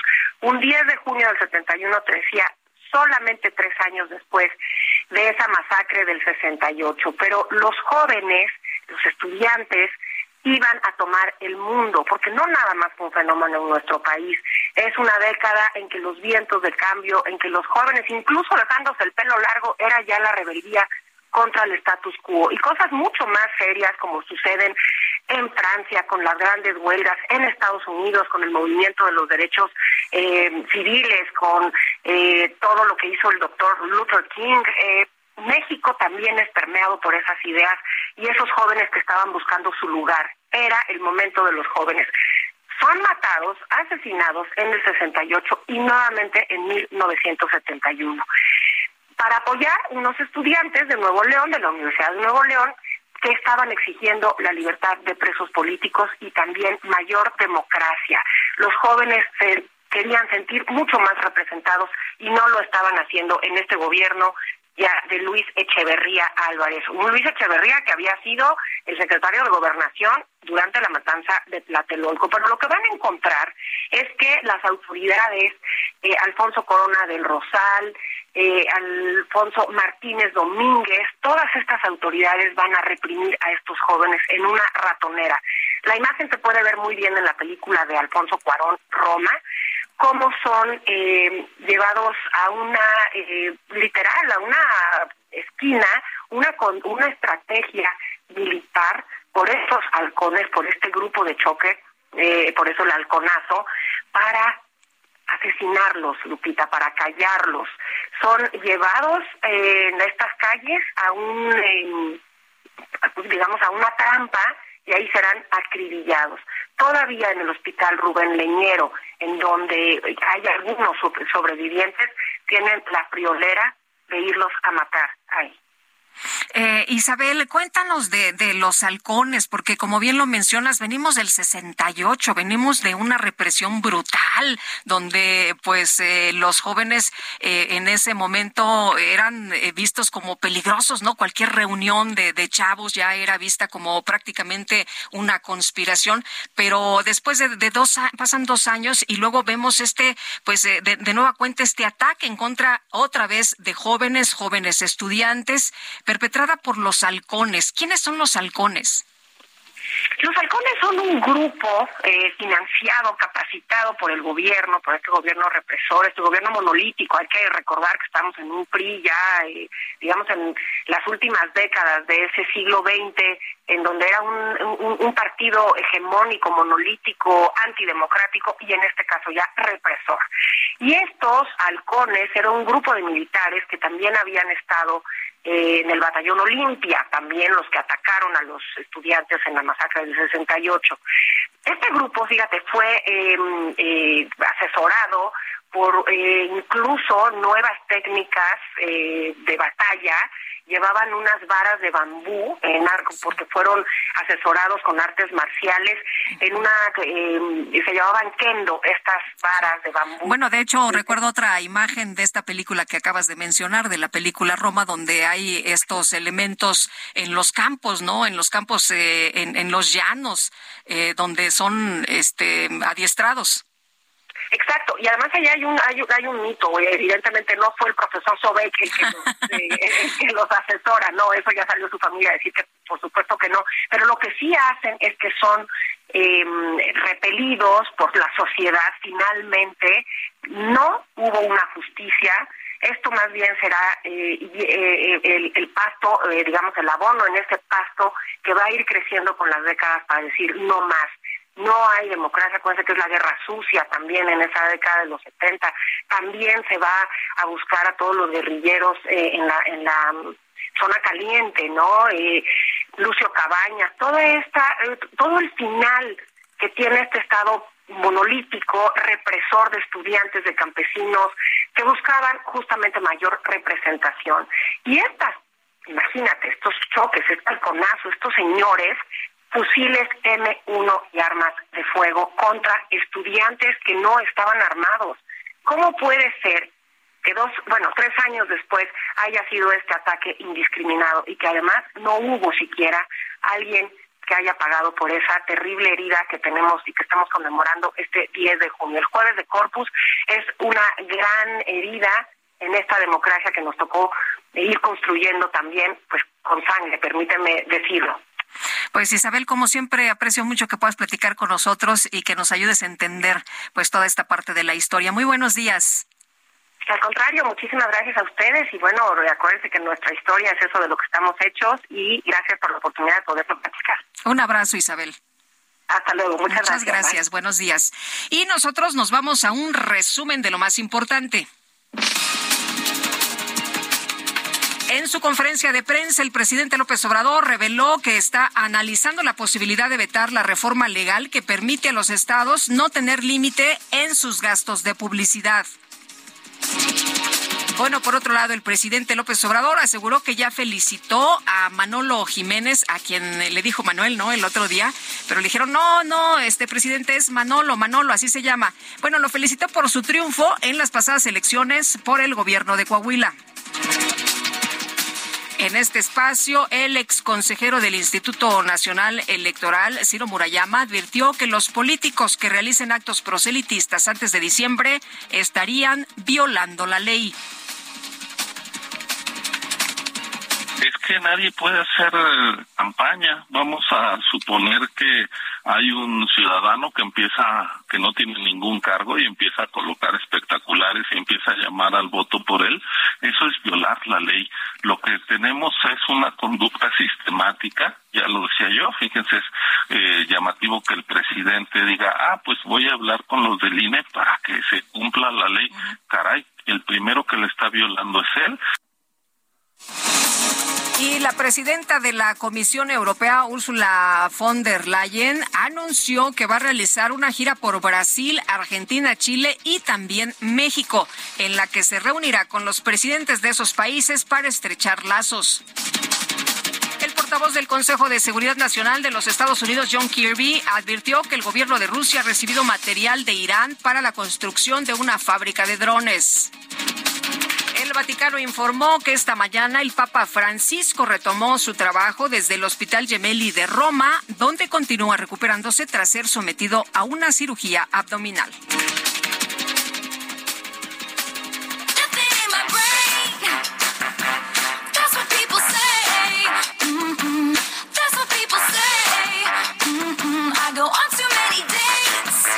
Y luego de que se confirmó que la cantante estadounidense Taylor Swift va a realizar conciertos aquí en la Ciudad de México en el mes de agosto, un grupo de fanáticas del artista pidió a la jefa de gobierno Claudia Sheinbaum que cambie el nombre de la capital del país por eh, Tenochtitlán. Explicó que en Estados Unidos se acostumbra que las ciudades donde se presenta Taylor pues se renombren y entonces Tenochtitlán, eh, dicen las fanáticas, en su honor durante un par de días, por lo que pues esperan expandir esta práctica a nuestro país. ¿Qué le parece?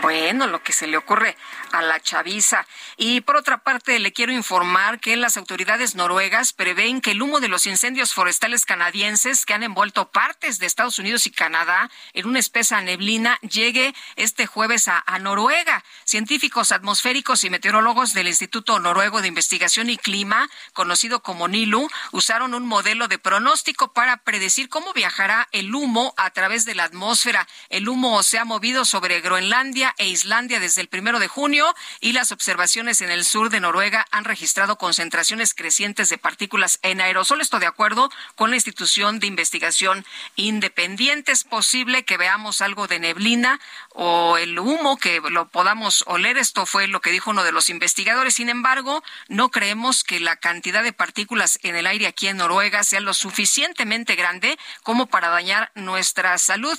El director de investigación de NILU dijo que con el aumento de las temperaturas debido al cambio climático, es probable, escuche usted, que los incendios eh, forestales sean más comunes y de mayor magnitud. Y lo que hemos visto en Estados Unidos es una barbaridad sin duda alguna. Y bueno, pues ya están preparándose también por esta llegada del humo por incendios en Canadá, los noruegos. Ya nos vamos. En nombre de todo el equipo agradezco el favor de su atención. Disfrute su fin de semana, goce su viernes y recargue pilas. Y nosotros lo esperamos el próximo lunes aquí en punto de las 7 de la mañana. Que la pasen todos muy bien.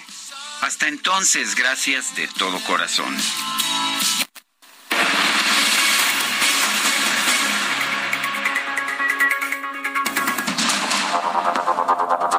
Heraldo Media Group presentó Sergio Sarmiento y Lupita Juárez.